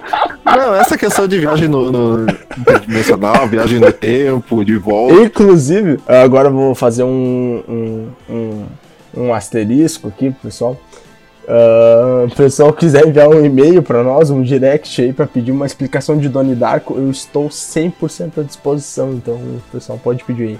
Vai ser muito longo falar agora, então Ai, cara, eu já. Eu acho que assim, ó. Eu acho que assim, ó, deixa eu só. Eu só queria botar um parênteses aqui, porque assim, todo mundo gosta desse filme, porque esse filme aí é um filme inteligentão e não sei o que, e pá, acontece um bilhão de coisas no filme, e termina o filme, tu fica ali babando, e aí tu tem que ler uma enciclopédia, olha- olhar os vídeos do Pipocando, e, cara, tu tem que dar todo um auê pra poder. Eu acho que assim, ó, há, há limites entre um filme ser inteligente, tá?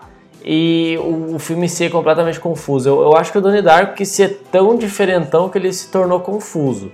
Mas é uma briga que eu tô, que eu tô fazendo aqui que eu já perdi a guerra, porque a pessoa, por, por mais que às vezes não goste do filme por não ter entendido, ela não vai assumir isso e vai dizer que eu não gosto porque eu não, não entendi, sou burro, era isso aí. Então, só queria deixar meu disclaimer aqui que, que é, eu não sou eu não sou grande fã desse filme não. Acho legal, acho acho acho assim, se estiver passando eu assisto e tal, mas pra mim ele, ele não é tudo isso aí não. Ah, cara, assim, eu gosto do filme por ele tratar justamente dessas questões aí, como o Gustavo gosta de chamar de diferentão.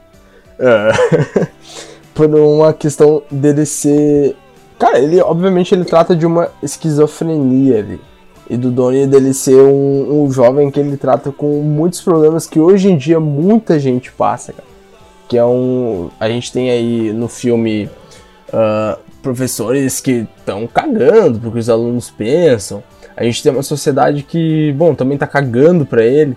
E depois dessa primeira visão que ele tem do, do Frank, cara, a gente tem a gente tem o engate ali do filme, né? Que é basicamente a questão ali da. Peraí, peraí, peraí. Eu só queria colocar aqui, ó, que em relação à esquizofrenia, existem duas coisas na cultura que são muito melhores, tá? Primeira, primeira.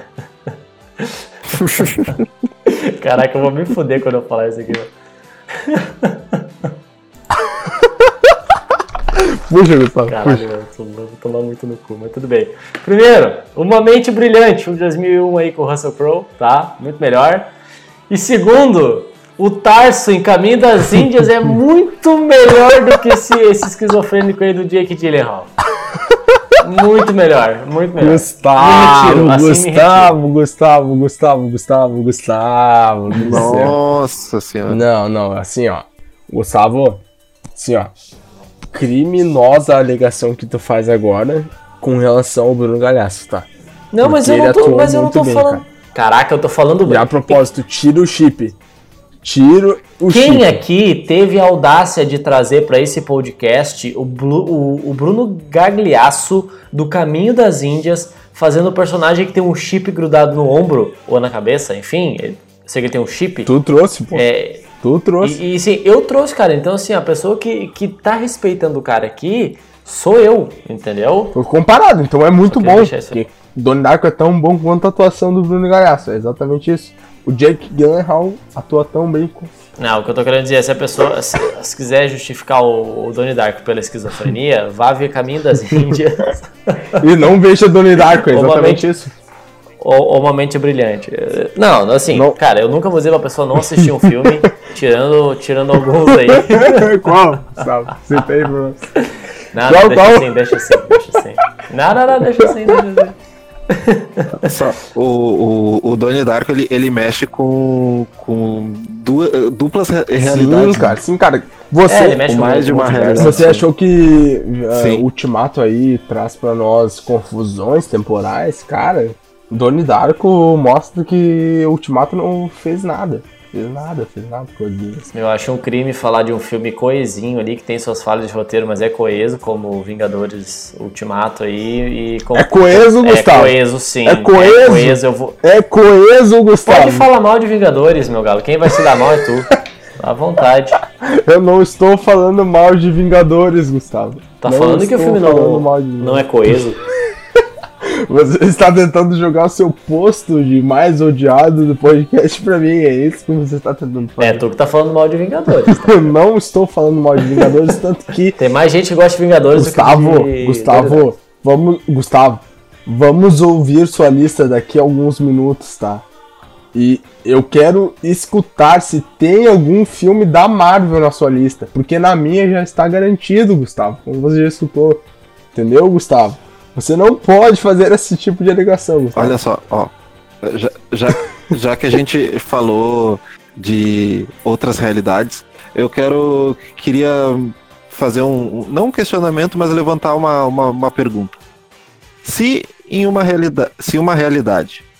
ah, uma pessoa que enxerga o futuro.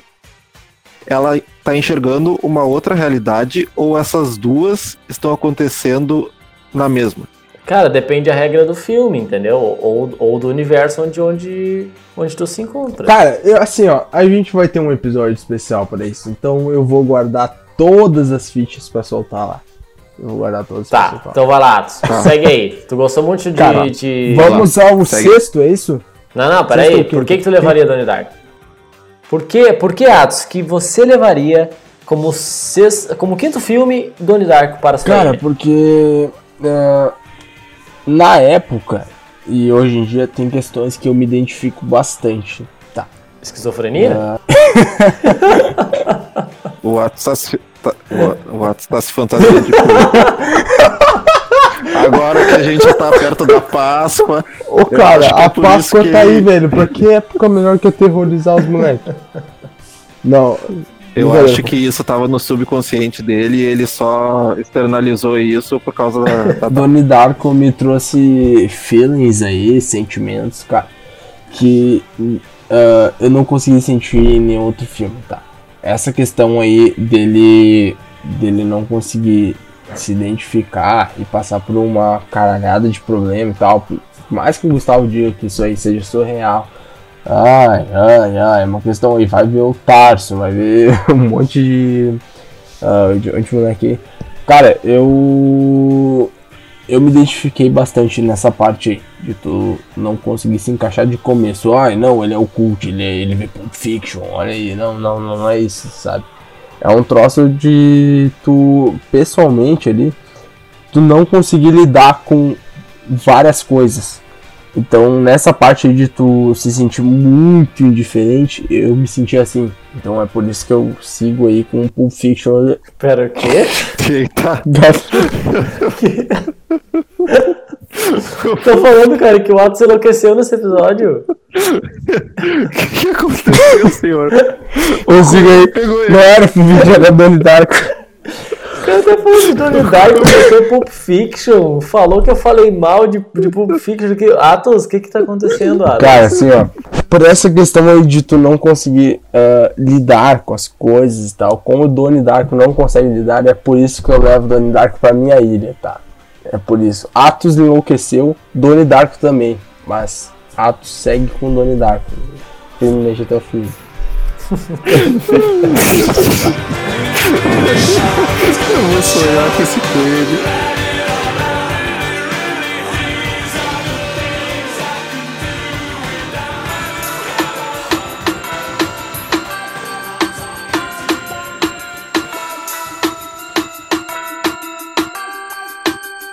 Perfeito, então vamos para o sexto filme de Atos agora, é Sexto isso? filme, pô, 60. 60 é 60 Atos. Eu viajei, pessoal. Ô, tu tá me, tu tá me desafiando. Para. A gente já tá tanto tempo assim falando. pois é, É, cara, foi um trocadilho, então, entendeu? Eu tô me sentindo agora ah, com a mesma sensação que eu tive quando eu descobri que eu excluí duas temporadas The Walking Dead. Como assim? Quando eu falei que eu assisti a sexta, mas daí eu vi que eu tô já na, na oitava. Como assim? É que a série é ruim, né, cara? Daí, cara. Ô, vai tomar no cu, Gustavo. Até a quarta temporada em Ah, mas excluí duas temporadas. Sim, mas ele falou que assistiu até a oitava, mano. Tá, então não tem. Beleza, Atos. Segue aí com o teu sexto filme. Cara, vamos ao sexto filme. Digão, tambores. Que rufem os tambores. Cara, com direção de Rob Cohen, tá? Um filme de gênero ação e thriller. Nós trazemos aqui de 2001 diretamente Velozes e Furiosos.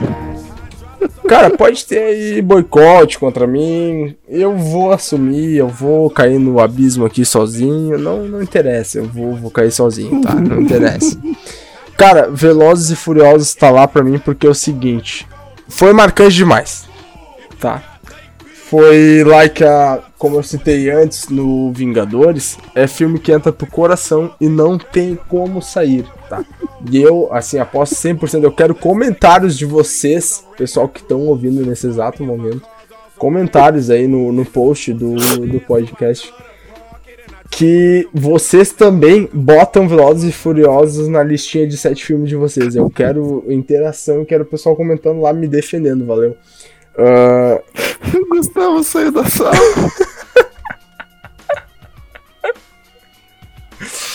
Então é o seguinte.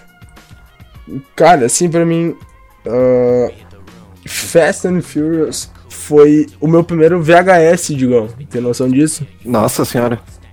Tu ainda tem? Foi o meu primeiro VHS, cara. ainda tem? Não, cara, tem. tem. Tem lá em casa, guardado em alguma caixa. Tem o meu primeiro VHS lá. Não, mas é que o, o primeiro e o segundo são, são dois filmes muito Cara, bons. são, são sensacionais. O que, que eu vou te dizer? Eu tô rindo aqui do fato do Gustavo ter saído da sala. mas a gente vai dar sequência ao episódio, tá? Dá um silêncio. Então é o seguinte, tá? é o seguinte, não vamos ignorar. Digão, a gente carrega esse podcast nas costas, cara. A gente carrega esse podcast nas costas. Então é o seguinte. Vamos lá. cara, Tem que fazer um sinalzinho só pra ele voltar depois. Não, mas vamos lá, vamos falar do primeiro, que o primeiro tem muita coisa boa. Cara, ah, assim, a saga que eu levaria realmente é Velozes e Furiosos, tá? Porque é o seguinte, tem todo uma questão do coração, tá? Que nem o, o Gustavo citou ali e tal. Ah, eu posso achar a vida de inseto melhor que o Huawei, mas o Huawei é muito melhor que vida de inseto, numa questão técnica e tal, e por, por todo o contexto. Mas, cara, ah, e. Cara, todos vocês aí que viram, vocês acharam um absurdo o, o que traz esse filme aí na questão dos rachas, na questão de. Digão pode rir dessa que é a família, né? Mas, ô meu, o primeiro filme é muito pé no chão. É muito pé no chão. Exceto as cenas e tal, que a gente pula de caminhões e tal, mas a gente consegue. A gente consegue relevar isso, não consegue? A gente consegue relevar essas partes aí. Não é tão extravagante quanto ficou nos filmes seguintes, mas tem, tem algumas coisinhas que a gente releva. Cara, então vocês vão ver aí na sequência que eu tenho mais uma saga pra citar aqui. Mas Velozes e Furiosos seria a saga que eu levaria pra eles aí.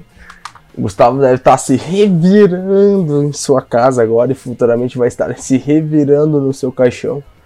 Mas eu levaria a saga Velozes e Furiosos pra minha ilha, cara. Porque sem sombra de dúvida, assim, foi um dos filmes aí que mais me trouxe entretenimento, mano. Um dos filmes não, eu digo na, na, na quesito de saga. Cada um tem a ilha que merece.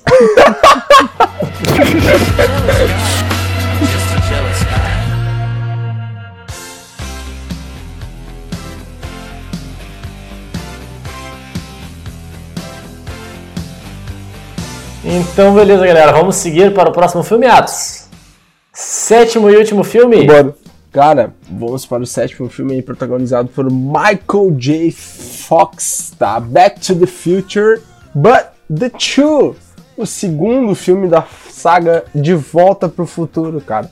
E eu já conto pra vocês por quê. Olha esse é bom. Cara, É bom. De Volta pro Futuro 2 foi um dos filmes que mais me marcou aí, porque assim, ó, um editor que tá aí entrando pro canal, o cara tá se destacando e o cara vai vir aí pro time, tá? Ah, foi o primeiro filme que o cara me apresentou aí, disse, meu, senta aqui, vamos assistir isso aqui, porque isso aqui é muito da hora. E eu, meu, assim, ó, o cara é 5 anos mais novo que eu. E ele assistiu De Volta pro Futuro antes de mim, pra vocês terem uma noção. Assim, Digão, Gustavo, o que vocês pensam desse tipo de Eu coisa? não me surpreendo de nada do cara que vai levar Velozes e Furiosos pra ilha. Então, Cara, eu já fui agredido de todo tipo de coisa. Na- então nada não mais me abala. sentir- eu não vou sentir mais os golpes, tá? Digão, o que que tu acha disso? Já tá com o couro, com o couro tratado.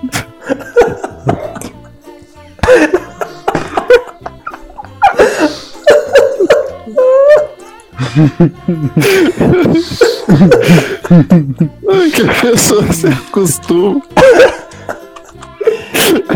Ai, cara. Não, não, não. não o, o eu- Isso é uma injustiça que, tô- que tá, tá sendo feita, tá? Eu, eu tô do lado do Atos, porque a gente não pode só criticar. A gente não, pode só criticar. Cara, eu vi De Volta pro Futuro 2 antes do 1, tá? Essa é a verdade e isso é especial pra mim porque o meu irmão me puxou, "Ô, meu, senta aqui, vamos olhar essa merda agora porque tu nunca viu. Foi basicamente isso que aconteceu, tá ligado? Então, cara, é o primeiro filme, que, se eu não me engano, é o primeiro filme que tem o hoverboard, é? Isso. O 2? Filme que tem hoverboard. vai parecer assim, cara, o cara tá levando um filme pra ele que ele parece não ter assistido todas as vezes. Cara, eu assisti duas vezes esse filme. E, mas ele é um filme que me marcou muito, meu. Cara, a importância que eu dou pra esse filme, meu. De o meu irmão ter parado assim e dito: Ô meu, tu precisa ver isso aqui, cara, porque isso aqui é fundamental pra tua vida de cinéfilo. Que não vamos dizer assim, porque um cara que leva Velozes Furiosos, como mesmo Gustavo aponta, né? Pra ir. Não falei nada agora, tô. Não falou nada agora, mas o resto do episódio todo falou. Ah, então ele é muito importante pra mim, cara. Ah, eu acho o 2 muito divertido, cara. Eu acho, assim, ó, o 1 um, ele foi uma revolução absurda na questão aí do que é o sistema e tal. E, mas o 2, meu, cara, assim, o 2 é muito especial pra mim por essa questão nova. Cara, eu vou ser o cara do coração aqui. A maioria dos meus filmes aqui foram com o coração. Então eu levo de volta pro Futuro 2, assim, como essa questão toda aí do. Que traz ah, do irmão e tal. E aí. E você não tá conhecendo a figura aí, Eu pessoal. assisti De Volta pro Futuro 1 e 2, o 3 eu ainda não, não olhei.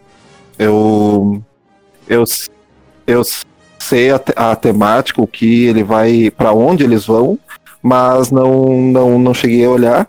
Mas o, o 1 e o 2 eu acho interessante a gente olhar hoje, a- atualmente, até pelo, pelos pontos que eles vão passando no- no- nos filmes, né? Eu acho interessante a gente ver. no- nesse segundo filme, eles vão pro futuro que seria o ano de 2015. Sim, sim, pô. Cara, tu tem ali todo uma idealização que seria. não tem nada a ver, né? não Sim, tem sim. nada a ver.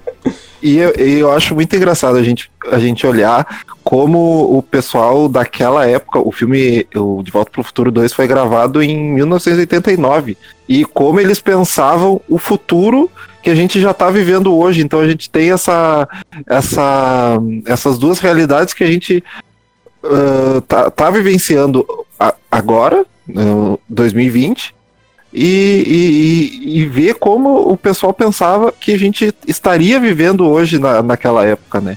E toda a questão da Sim. tecnologia, do skate voador, do, do tênis, dos tênis, da- dos carros. Então eu acho bem engraçado. Das marcas que aparece, aparece Pepsi, aparece um monte de coisa que. e- então eu acho um baita filme. Beleza, então, fechada aí a listinha de atos. E agora vamos entrar para a minha lista. Será que é tão in- é, infame quanto, quanto diz o Atos aí? Hum?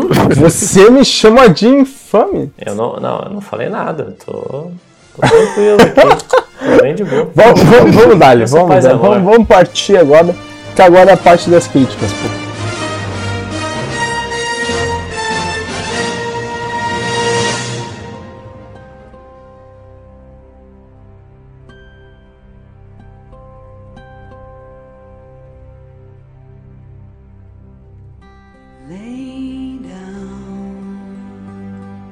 Vamos seguir agora para Gustavo Menezes, os seus sete filmes que você levaria para uma ilha.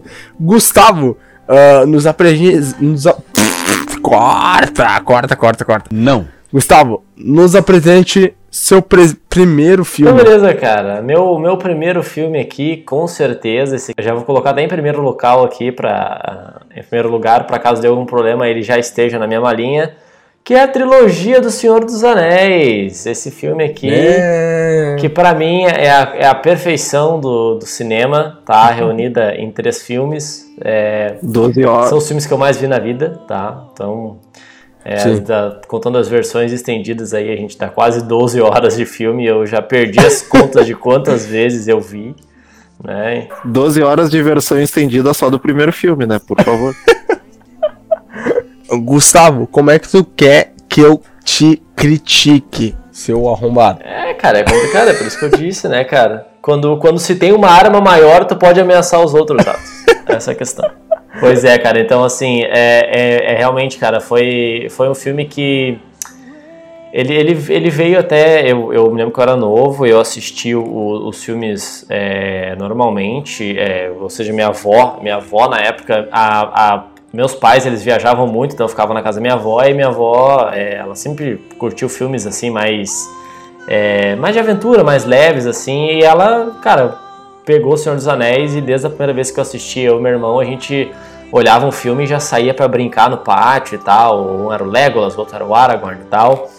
É, e aí teve uma época que meu irmão ficou hospitalizado e, e aí ele ganhou de presente um, um DVDzinho player, assim, que era portátil, cara, que parecia um notebook, assim, pequenininho. Cara, sim, sim, sim. Pô, tinha um, meu. Meu pai conseguiu uma vez, tá? Foi muito E aí, tu, e, aí, e, aí, e aí tu conseguia colocar ali um, um DVD e assistir, né? Então, então, claro que hoje com celulares as pessoas todas assistem celular, mas, mas enfim, ele tinha ganhado esse dispositivo. E depois que ele saiu do hospital, ele não usava mais.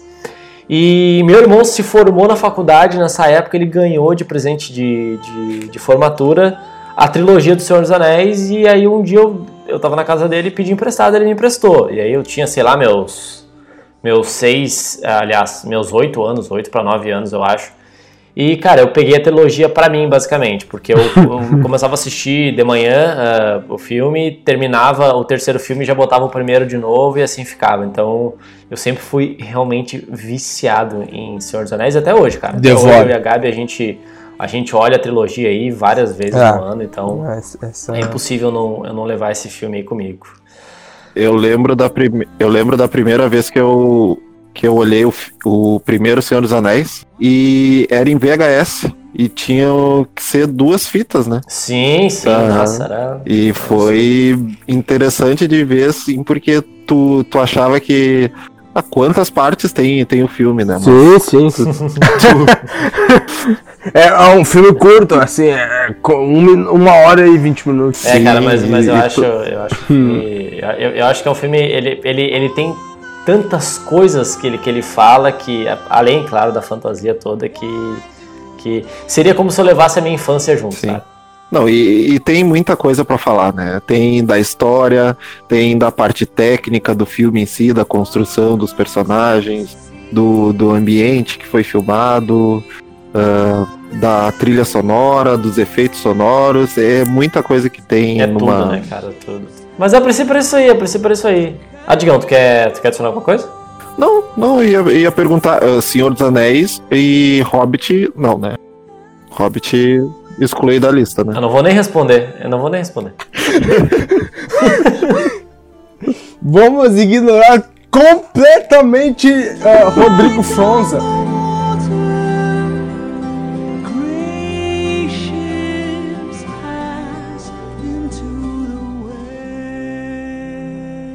Ah, Gustavo, seu filme de número 2. Então, cara, meu, meu segundo filme aí, lembrando que não é por ordem de preferência, assim, ah, só porque eu falei Senhor dos Anéis primeiro, ele é melhor do que os outros, apesar dele ser, tá? é, não, só, só quero deixar claro aí. Meu segundo filme seria Gladiador. Que foi- Gladiador. que é um filme do Russell Crowe aí, dirigido pelo, pelo nosso Ridley Scott. E, cara, eu, eu também achei, esse acho que é o segundo filme que eu mais vi na minha vida, Gladiador. Eu assisto todo ano, muitas vezes. Eu, eu amo esse filme de paixão, do começo ao fim. Toda vez que eu assisto, eu choro. eu fico, eu fico empolgado. Então, é um filme. E é um filme também que eu assisto desde pequeno. Meu pai me introduziu esse filme aí. É, meu pai viciado nesse filme também. Eu assistia junto com ele ali. Então. É, tenho só memórias ótimas desse filme. E claro, por toda a mensagem que o filme traz, né? Ele passa por várias camadas ali é, emotivas, né? Desde uma batalha muito massa no começo, depois por toda a parte é, emocional dele perder a família e, enfim, é, ser escravizado e, e dali ascender, né? Então, eu acho isso aí um filme, um filme fantástico também. Não poderia faltar na minha na minha malinha aí da ilha. Que tem a participação do nosso saudoso Coringa, né? Do Exatamente, exatamente. Joaquim Fênix, novinho. Cara, Gustavo, como tu mesmo disse, meu, teu pai ah, te trouxe aí pra esse filme e tal, né? Ah, qual o teu sentimento com relação a esse filme, cara? O, o porquê de tu puxar ele aí, meu? O, o, que, que, o que, que te faz gostar desse filme? Conta pra gente. Cara, aí. que nem eu falei, tem, tem essa questão toda é, em relação ao meu pai de assistir com ele e tal. ah, assisto de vez em quando com ele ainda, inclusive. É, mas, mas eu acho que ah, tanto pelo aspecto técnico do filme, pelo tema que ele aborda, tá? Que nem eu falei, eu, eu acho, eu adoro essas, essa, essa época, Roma e tal, li muitos livros em relação a isso, sou bem nerdão nessa parte. É, claro que não a ponto de, de ser um historiador, mas eu acho que esse filme aí, assim como O Senhor dos Anéis, ele, ele, é, ele, é, ele beira a perfeição na questão técnica, na questão de roteiro, na questão de atuação, sabe? É, todos os personagens são muito bem criados, toda a trama do filme é muito bem criada. É um filme que também tem quase ali suas três horas e passa como se fosse uma hora, sabe? É, é um, é um filme que tranquilamente eu posso é, acabar o filme, começar ele do começo e, e assistir de novo, terminar e, e- e recomeçar sem enjoar. Então, eu acho que. E que não vai dar um do Senhor dos Anéis. Verdade. Mas é, é um, eu acho que é, que é inclusive para esse lance de, de, ir pra uma ilha, é, é bom tu ter filmes que tu não enjoa. Vou ser sincero agora, ah, eu assisti uma vez esse filme, tá? E eu gostei muito dele, cara. Você achei E eu que sou criminoso. achei muito. e, mas eu tava acusando o nosso querido Gustavo porque eu não encontrei evidências ainda que ele possa ser um verdadeiro criminoso.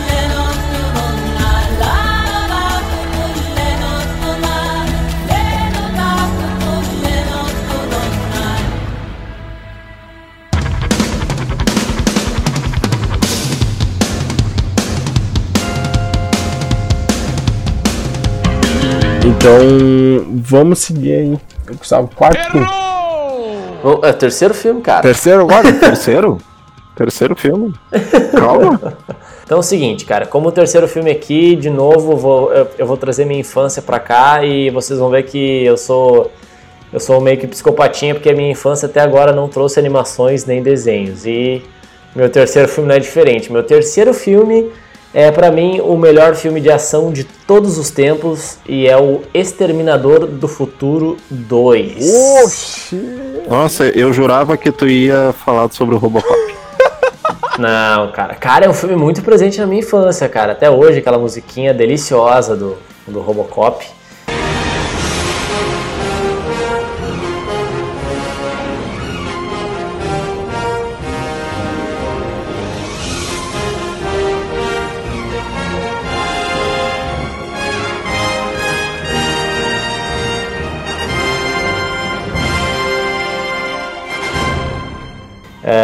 Mas não, cara, mas não, é, o- é o filme de Senador Futuro 2. Tu convenceu o Gustavo a trocar o Robocop por Exterminador do Futuro 2? Será? Não, mas pra que- mim, para mim não tem, não tem nem como comparar, cara. Apesar de, de Robocop é, ser magnífico, tá? É, não, é, não, para mim ele não, ele não consegue bater muito de frente ali com o Exterminador do Futuro 2. Até porque é o seguinte, o filme do Exterminador do Futuro para mim é um filme de ação, tá? É, e o filme do Robocop, pra mim, ele é um filme de crítica, tá? Apesar dele ter todo esse lance sci-fizão aí, do, do, do ciborgue, do- dos robôs e tal, ele é, ele é um filme muito mais de crítica à sociedade é, do que é um Exterminador do Futuro, Ah, sabe? isso é fato. Isso é fato. Então, e Exterminador do Futuro 2 aí também, tem, tem esse lance todo do meu pai, assisti muito com meu pai e com a minha mãe, eles também são fascinados por esse filme. É uma trilha sonora que até hoje eu escuto, às vezes eu vou trabalhar aqui, eu coloco. Eu sou desses que, que gostam de escutar trilha sonora de filme em situações cotidianas. É, então é uma. Somos! É, então, então, assim, eu, eu, eu amo a trilha, eu amo a atuação de todos os personagens, eu amo o roteiro. É, aquele final, eu sempre choro no final também. É, puta, cara, Guns N' Roses tocando. Pá, cara, esse filme é, é sensacional. Então, é, é, é até difícil escolher um motivo específico porque eu levaria. E, cara, que nem eu disse, eu era pequeno e, cara, eu assisti esse filme direto, direto, direto. Eu não sei como é que meus pais deixavam assistir, mas também não tinha toda essa malícia, né, de, de se apegar na violência, assim. Então, a- até por ter uma criança no filme e, e- e o James Cameron saber lidar muito bem com isso, né, no, no- no filme. Então é, é, é um filme que tá no, no, no meu coraçãozinho aí, também não pode faltar na, na ilha. O, fina- o final ali do. Do ok, cara. É... Ah, cara, é ótimo. Até, até as questões, as, as tiradas cômicas do, do, do filme, assim, são muito boas, assim. Então... E tem uma, tem, um- tem uma parte que eu, que eu gosto muito, que é, que é justamente nesse final aí. Ah, cara, eu não, eu não vou eu não vou economizar spoiler, porque esse filme aí é antigo, esse filme é um clássico, então É, é aí obrigação não- de, não de você ter assistido esse filme aí, mas... É, tem, tem, Obrigação. tem uma, tem uma cena que sempre marcou muito. Como assim, Gustavo? Então- Você julga Velozes e Furiosos? Ah, cara, tu não vai falar de Velozes e Furiosos de- enquanto eu tô falando de Exterminador do Futuro 2, cara. Por favor, não faça isso comigo. Corta. Não, tem- tem- Derruba ele! Digão? Como assim, Digão? Derruba.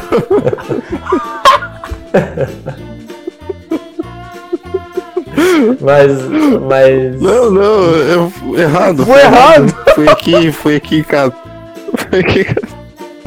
Mas desde que eu era pequeno aí, eu lembro. te- Teve uma cena que.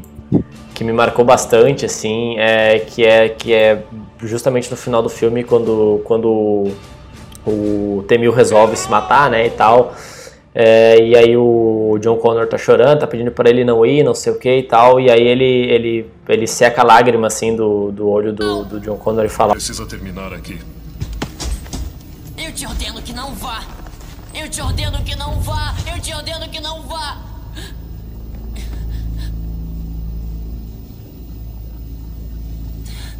Agora eu sei por que choram. Mas é uma coisa que nunca farei. Então, assim, cara, Sim. era um filme que desde essa época já, já, já, já me pegava nessa questão emotiva e eu, e eu nem sabia por que na época, sabe?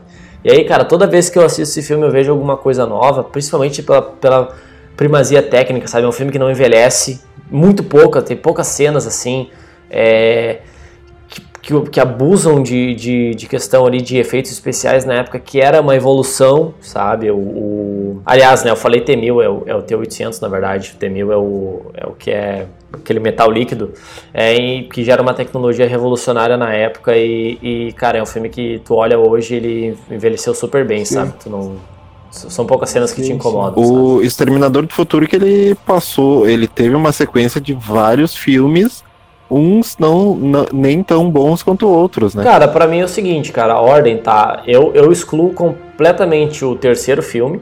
é, o Gênesis e o último agora, que é o, que é o Dark Fate, tá? Pra mim seria assim: é o, o Senhor do Futuro 2, depois o primeiro e depois o, o Salvação. Eu sei que o Salvação aí é muito. é, dividiu muito a galera, mas eu gosto do filme. Ele traz uma temática que a gente não vê, sabe? Que é esse lance de estar lá no, no apocalipse mesmo.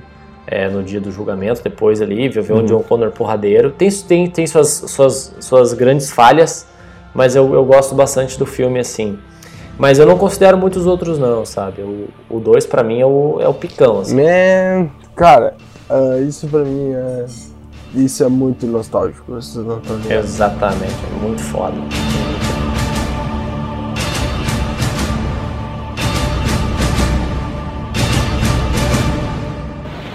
Nous nous aimions bien tendrement, comme s'aiment tous les... Ô Gustavo, ô Gustavo, vou acrescentar um comentário aqui.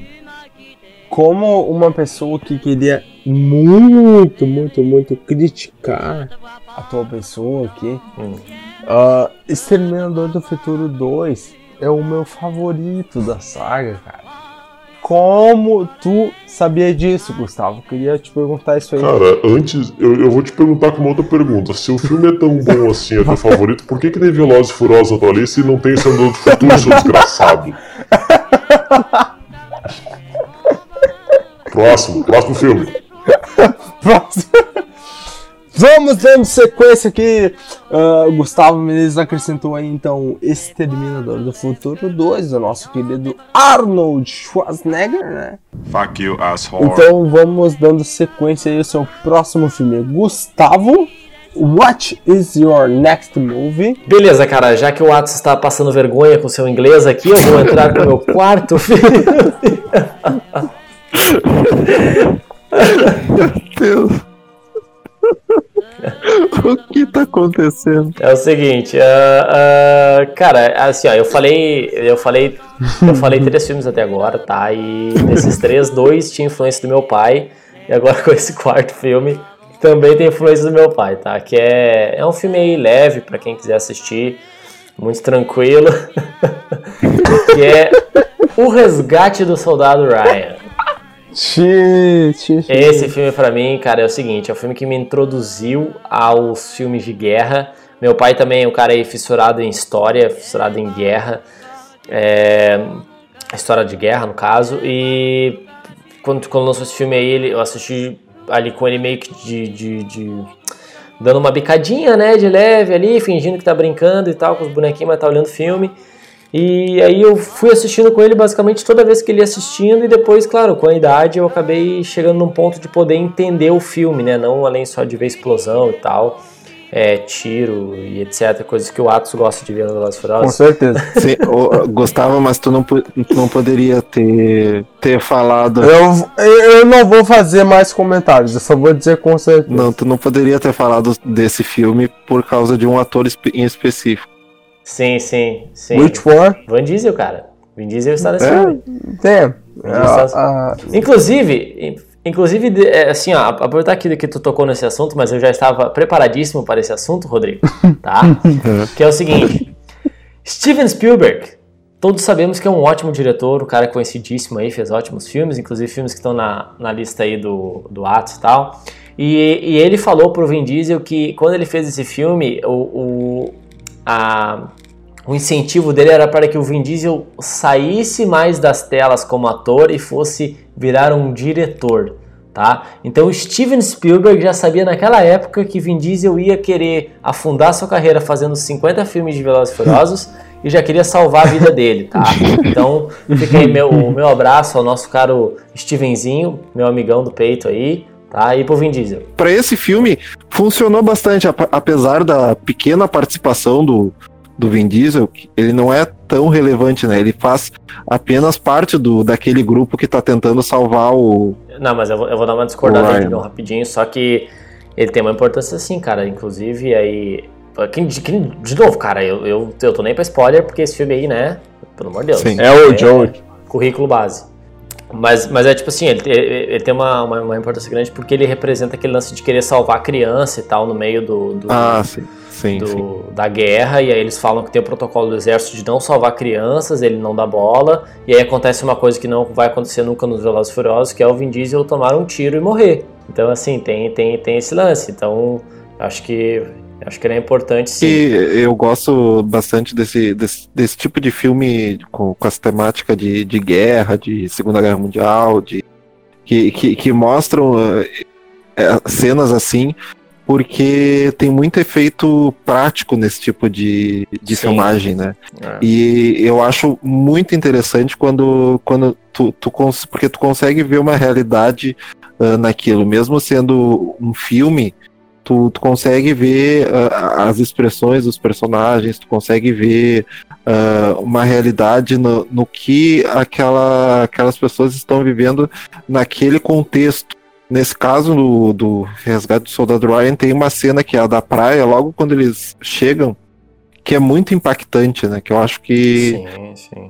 que representa ah, essa, essa questão. Enquanto eles estão tentando ah, entrar na, no- na cidade, na- lá, eles têm que passar, têm que chegar praia, de né? Praia, barco. na verdade. isso, É, isso. Eu, eu, eu acho que é o seguinte, essa cena aí é a cena de abertura mais, mais forte e, e a melhor cena de abertura pra mim de todos os filmes, tá? Acho que não tem filme que abre, abre melhor do que do que o Resgate do Soldado Ryan, inclusive o estilo de filmagem, que nem tu disse aí, a questão prática, porque o filme começa, ele, o, o Spielberg, ele, ele deixa efeitos de, de lente na câmera, então tu vê, a, a, às vezes, o reflexo da luz chegar a ofuscar a câmera. E, e no começo eu olhava e achava estranho aquilo, mas não, ele fez de propósito para como, como se fosse alguém realmente filmando a, a, a invasão ali no dia D, né?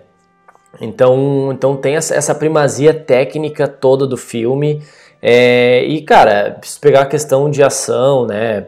é, além do, do tema guerra, que nem eu falei que eu, que eu curto bastante, é, é, essa primazia toda, então. E, cara, é um filme que também tem, tem, tem, tem lá suas partes de comédia, tem as, as suas partes de, de, de, de inspiração, né? É, e, então, assim, eu acho que é um, é um filme que, além de, de entreter bastante, ele, ele traz todos os, os aspectos aí que a gente gosta de ver é, em filmes de guerra. E pra mim, tirando outra obra que é do Steven Spielberg, mas eu não posso levar pra ele, que é a série do Band of Brothers, é, é, é o- é o melhor, o melhor filme de, de, de guerra aí de todos os tempos. Concordo, concordo. Colocaria na nessa questão técnica o filme do Nolan, do O Dan- Dunkirk? Dunkirk. Qual Dunkirk. Ah, Dunkirk é muito É, top. pra mim ele é, é, mas é que nem eu disse, eu, eu acho que seria um, um, um filme um pouco diferente. Ele não seria um filme de guerra, ele seria um filme sobre a guerra, talvez. É, né, Ele tem uma pegada um pouco sim, mais sim, diferente. sim. É, é, é, dá, nessa parte aí eu 100%. É, mas eu, eu acho, mas, mas eu acho também fantástico o filme, digamos.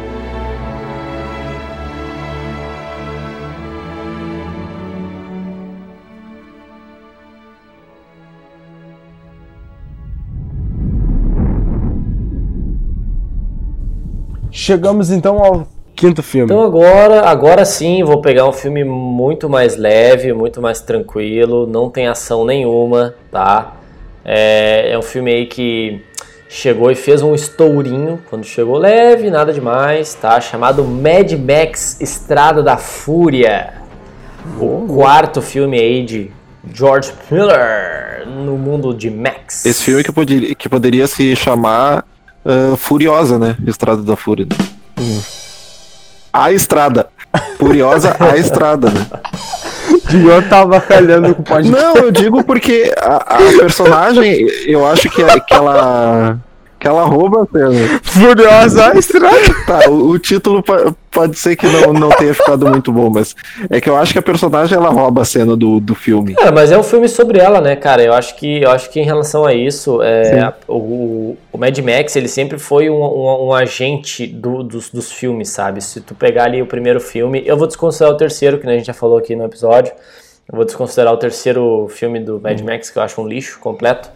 Mas é, se tu pegar ah, o, o, o primeiro filme, o Max, claro, ele é o picão lá, tem, ele, anda, ele anda no carro e tal. É, mas ele, ele reage ao que o filme é, apresenta, sabe? A, a, a aventura do filme. Então ele reage ao acontecimento com o amigo dele, ele reage ao acontecimento com a família dele. No segundo filme ele vai sempre reagindo ao ambiente. E eu acho que nesse filme, cara, também, apesar de ser Mad Max ali, eu acho que a- ainda faz sentido o título, porque ele tá reagindo ao filme e ele tá reagindo principalmente à Furiosa. Porque ela, ela que dá a, todo o, o enredo do filme é atrás dela. Eles não estão perseguindo o Max, sabe? Beleza, ali no começo que eles capturam ele, mas depois, whatever, eles estão perseguindo Uhum. a Furiosa. Então, sim, o filme é sobre ela, mas o Max continua fazendo o que ele faz desde o primeiro filme, que é reagindo, sabe? Então, acho que acho que essa questão do título aí é, é, é tranquilo Sim. de passar. Eu acho que não, não quebrou muita coisa em relação ao Uhum. filme, sabe?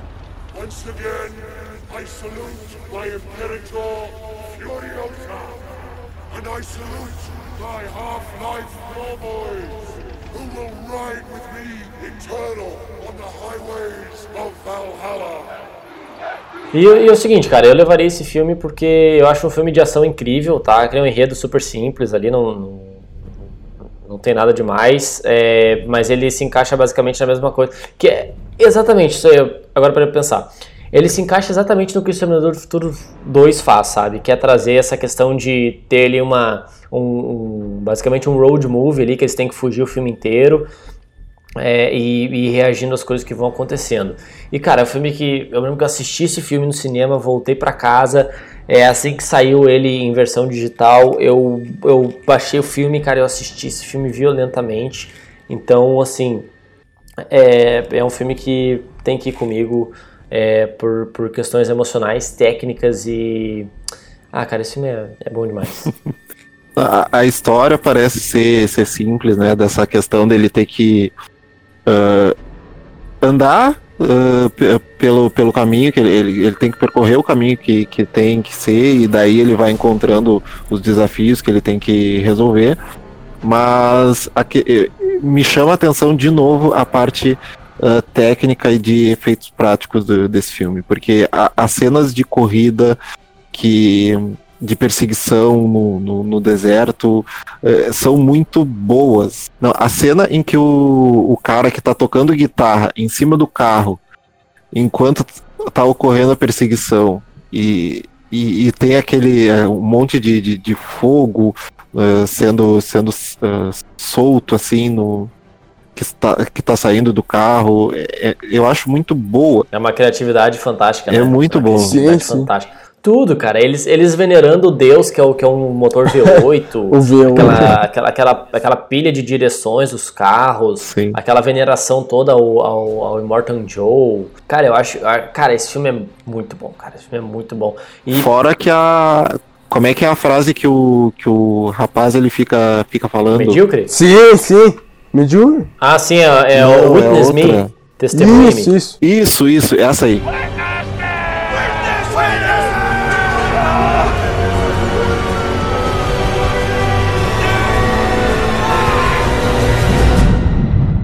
Que é muito boa. Sim, não, cara, esse filme, é, esse, filme é, esse filme é excelente. Mas é, cara, é isso aí mesmo. Ele tem uma história simples e.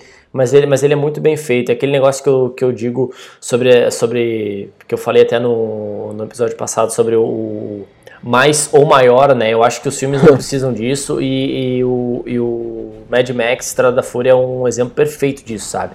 Ele não precisa ter tanta Isso. coisa, ele não precisa ser muito maior do que os outros. Ele simplesmente é o que é, é tudo que é colocado é encaixadinho, sabe? Então, então é um filme que eu considero aí é, um ótimo entretenimento, cara. Cara, tô contigo nessa.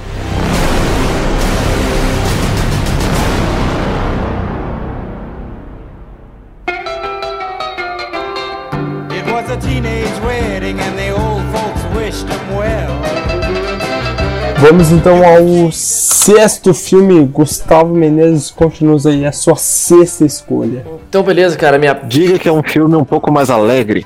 Ah, cara, esse na verdade é, esse na verdade é. Até agora eu estava sendo, Ó, ó. estava sendo troll aí, mas não deixa de ter as, a leve violência. é o seguinte, cara, ah, meu penúltimo filme aqui eu vou. Esse que eu demorei pra escolher, tá? É do Quentin Tarantino, como eu falei antes. Opa! É, e eu, eu fiquei entre dois filmes, tá? Eu fiquei entre Pulp Fiction e Django Livre. Opa.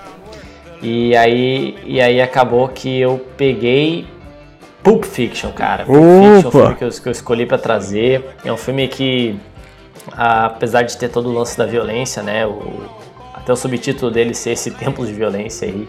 é, eu acho que ele é um filme que reúne uma homenagem gigantesca ao cinema americano, tá? É, que é coisas que o, que o Quentin Tarantino faz, né? Além de, claro, vários outros cinemas.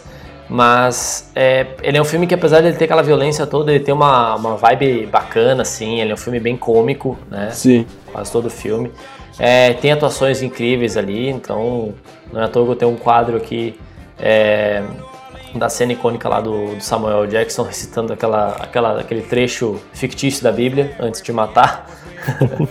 E, então, cara, é um filme que eu acho, acho, acho perfeito. Assim. Não, uma outra cena ah, famo- famosa que, e muito, muito engraçada até ah, é a cena em que o John Travolta e a Uma Thurman dançam na, na disco- como se fosse uma discoteca, né? Sim, sim. É, é um, É um, é um barzinho, pub. né? Um, é um pub. Isso. E é uma das cenas que, que, que eu me recordo agora que, que me marcaram assim desse filme. É, clássico. é, Isso aí é super clássica, né, cara? É.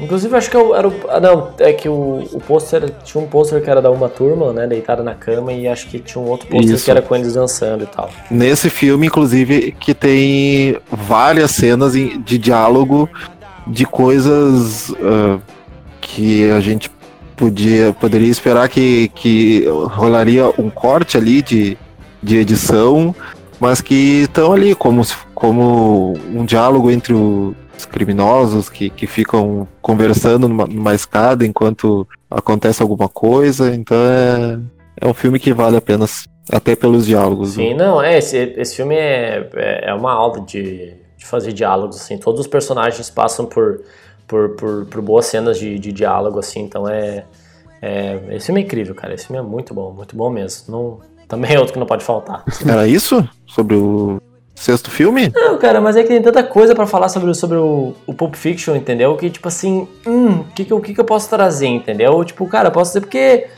É como eu disse, cara, é, é um filme que, que, que reúne todos os aspectos é, do cinema dos anos 80 ali, 90, cara, que, que a gente precisa ver, entendeu? Então, assim, pra quem gosta muito de cinema, Pulp Fiction é um filme que ele, ele conversa muito com essa questão toda técnica é, e, e, e- de entretenimento, entendeu? Eu acho que é o, é o, é o máximo ali que o, que o Tarantino conseguiu chegar da, da união desses dois aspectos, sabe? Uhum. E um pouco de sangue, né? Porque a gente sabe que Tarantino. Um pouco bastante, né? um pouco bastante, né? Sim. Ah, cara, é que é o seguinte, eu, eu tô até evitando de falar de cenas aqui, porque é tanta cena icônica, tanta cena boa, cara. Basicamente o filme inteiro, cara. Cenas são, Pra variar. icônicas, assim, que é, senão a gente ia levar três horas aqui no podcast.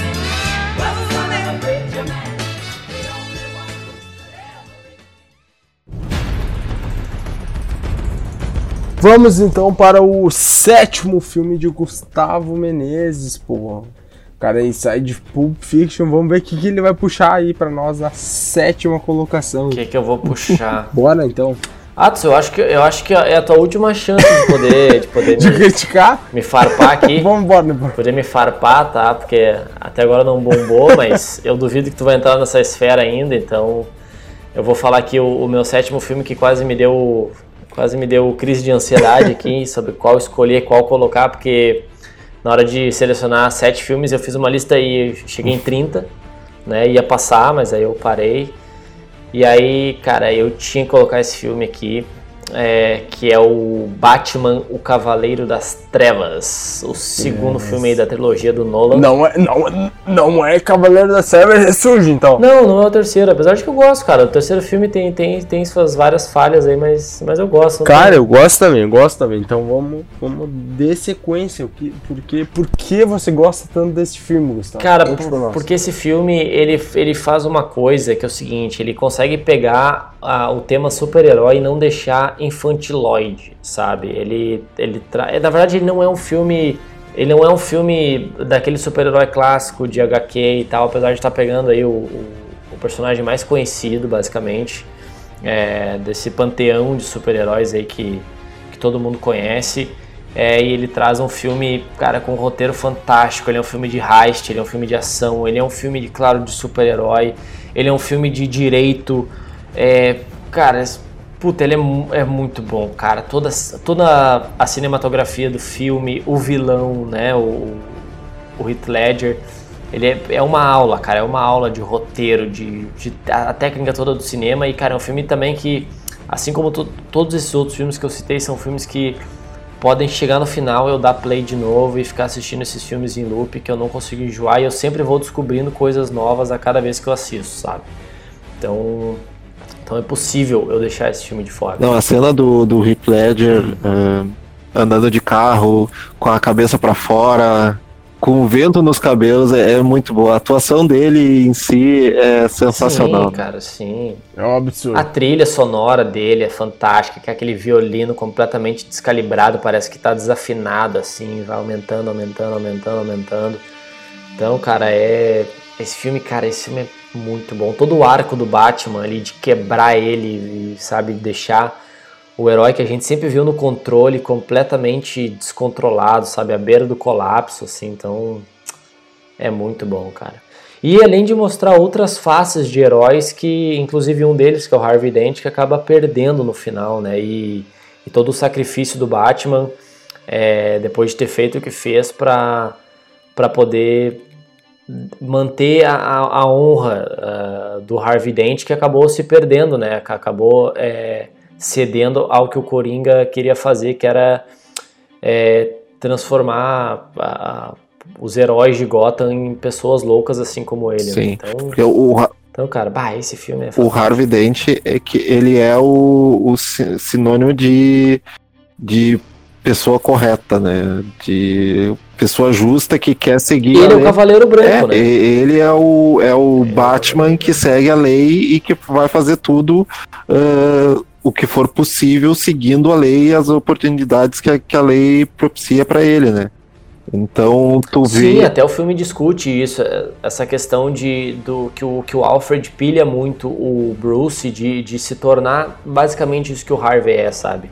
De usar o não o poder dos punhos dele, do medo dele como Batman, mas sim o dinheiro, a influência, sabe?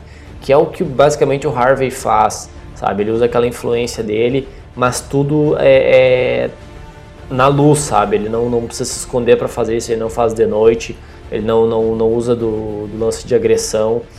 É, então tem, tem essa discussão toda, sabe? Não, é um personagem que ele é como se fosse o é o lado o lado cla- claro, né, do, do, do Batman, né?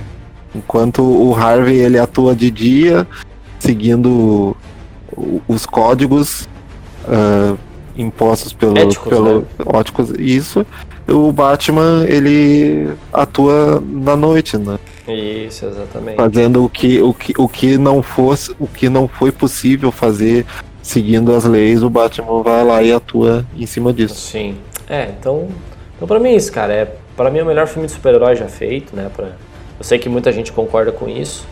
É, então, então é um. Outros acham que é Batman e Robin. Outros acham que é. Ai, caralho.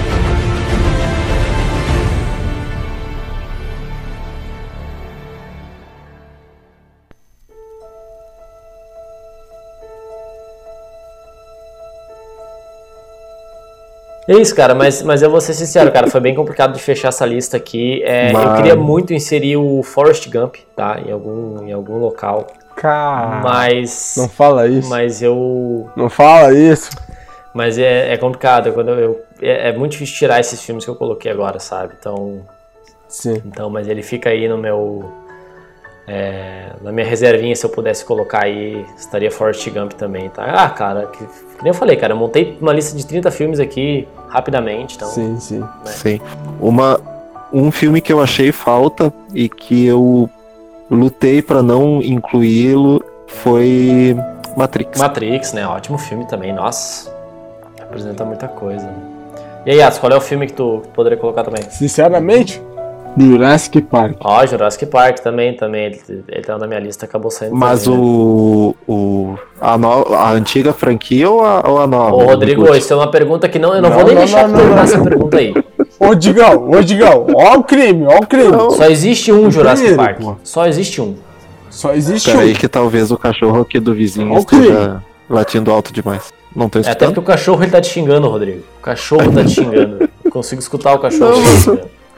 Mas eu não, eu não sei. Vai que, que o pessoal prefira o, o treinador de Velociraptor. Ah, mas daí o pessoal tá errado, né, Rodrigo? Aí o pessoal tá errado, né? O que, que a gente pode dizer? Nada, deixa assim. O Peter Quill? Isso. O Peter Quill? Não, mas eu gosto do filme. Eu gosto de ambos os filmes. Eu vou Isso. pular pro próximo bloco aqui, pra gente não entrar nessa seara aqui, porque, porque pode ter sangue, tá? Então agora eu vou assumir as rédeas novamente do podcast. que temos um criminoso.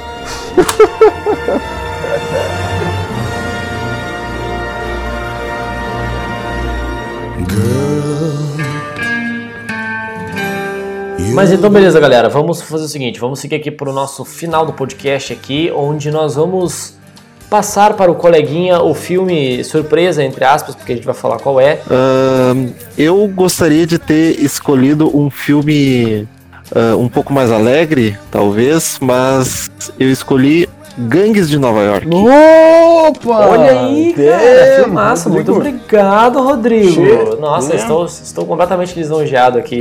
Estarei levando Martin Scorsese. Claro, louco. eu, eu queria ter, ter pensado no, num filme um pouquinho. Mas um filme um pouco mais alegre, mas eu, eu quis seguir essa lógica de desse, desse tipo de filme, né, que tu, tu escolheu, até pelo, pelo gosto, né? Pelo gosto. É um cara mancha, o cara mancha. Nossa, Rodrigo, fico, fico aí, fico aí completamente lisonjeado. Muito obrigado. Filmaço, filmaço, filmaço. Filma, filmaço. Então é o seguinte, é, agora eu vou passar o filme para o Atos. Atitos. Eu, eu vou assistir amanhã, tá? O Pensa nisso. filme que eu vou colocar na tua maletinha, que tu vai chegar lá na ilha, vai assistir amanhã, então tu vai chegar lá na ilha, vai olhar teus filmezinhos, vai olhar os sete filmes um atrás do outro, e aí tu vai falar assim, caraca, tem um oitavo filme aqui, que filme é esse? E é o seguinte filme. É um filme de 1997, tá? Que foi lançado aqui no Brasil em 98, chamado Tropas Estelares. Um clássico sci-fi. Tá? Esse filme que é um filme que divide todo mundo aí, mas é um filme sensacional sobre uma tropa estelar. Tô zoando. Gustavo, esse filme é bom. Tropa Cara, esse, Estelares, esse, é um. esse filme, é um. esse filme é muito bom, cara. É o primeiro, primeiro filme. primeiro filme. Cara, esse, Primeiro filme. esse filme é sensacional, cara. Quem não conhece aí, assista o trailer. Provavelmente vai ser aqueles trailers comentados ainda, aquela época que os trailers eram, tinham aquela voz Paul grossa. Verhoeven. Isso? Hã? Paul Verhoeven. Isso, do Verhoeven. né? Ah, Inclusive, o Paul Verhoeven Verhoeven. é o mesmo diretor que fez o Robocop, tá aí, ó. Então, Olha aí, então ó. confia, confia. Cara, é um filme, é um filme assim, Tá. ele é um filme bem engraçado, bem trashzão, assim. é, sobre, sobre, sobre algumas Certo. tropas que estão na- no, no espaço, assim, eu não lembro certinho agora o enredo. E tem umas, umas aranhas gigantes lá, uns bichos alienígenas. Cara, o filme é muito divertido, muito, muito loucaço. Então, então fica aí. Tá Vale a pena. então. Quem não assistiu ainda, fica a minha recomendação aí. Agora sim, Atos, pode falar o filme para o Digão, antes que você exploda. Digão, o filme que você vai levar para a ilha Estou ansioso. é um filme de 2002, tá? 2002, com direção de Ron Clements, tá? O filme muito bom, cara. É um filme da Disney, tá? O nome dele é Planeta do Tesouro. Filma, É, inclusive filmaço. já já o centro da Terra aí com o com o Dwayne Johnson, que é o parece que se- pare- é bem parecido com o The Rock. Ele com que é bem parecido com o The Rock com o Josh Hutcherson. O filme é muito bom, meu. Eu gosto também. Mas olha só, Digão, assista Planeta do Tesouro. Cara, você não vai se arrepender, meu. Esse é um dos filmes que eu tenho a primeira recordação de ter visto, tá? 2004, 2005 era o ano. Eu tenho recordações de ter visto esse filme. Ele é muito bom. Não vai se arrepender, cara. Manda na tua maleta e não é de sacanagem, Digão. É muito bom. Esse filme é, cara, é muito bom. Eu recomendo 100% assim, não é trollagem. Então, belezinha, galera. Era isso aí. Falamos então sobre os filmes que a gente levaria para as nossas ilhas. Fechou todas, pô. Sete movies. Digão, cita seus sete filmes. Então, beleza, galerinha. Nos vemos no próximo episódio. Fechou todas, pô.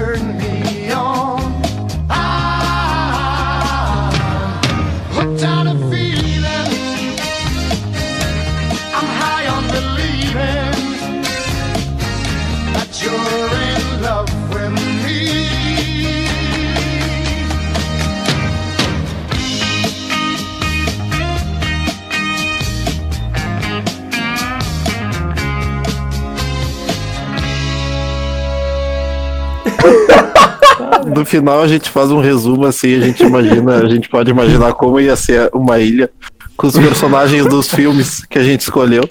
Ô meu, Paul Walker, ô, meu, vocês não vão conseguir ganhar do Paul Walker, cara. Paul Imagina Walker é mais maneiro, meu. O Toreto abraçado no coelho do olho.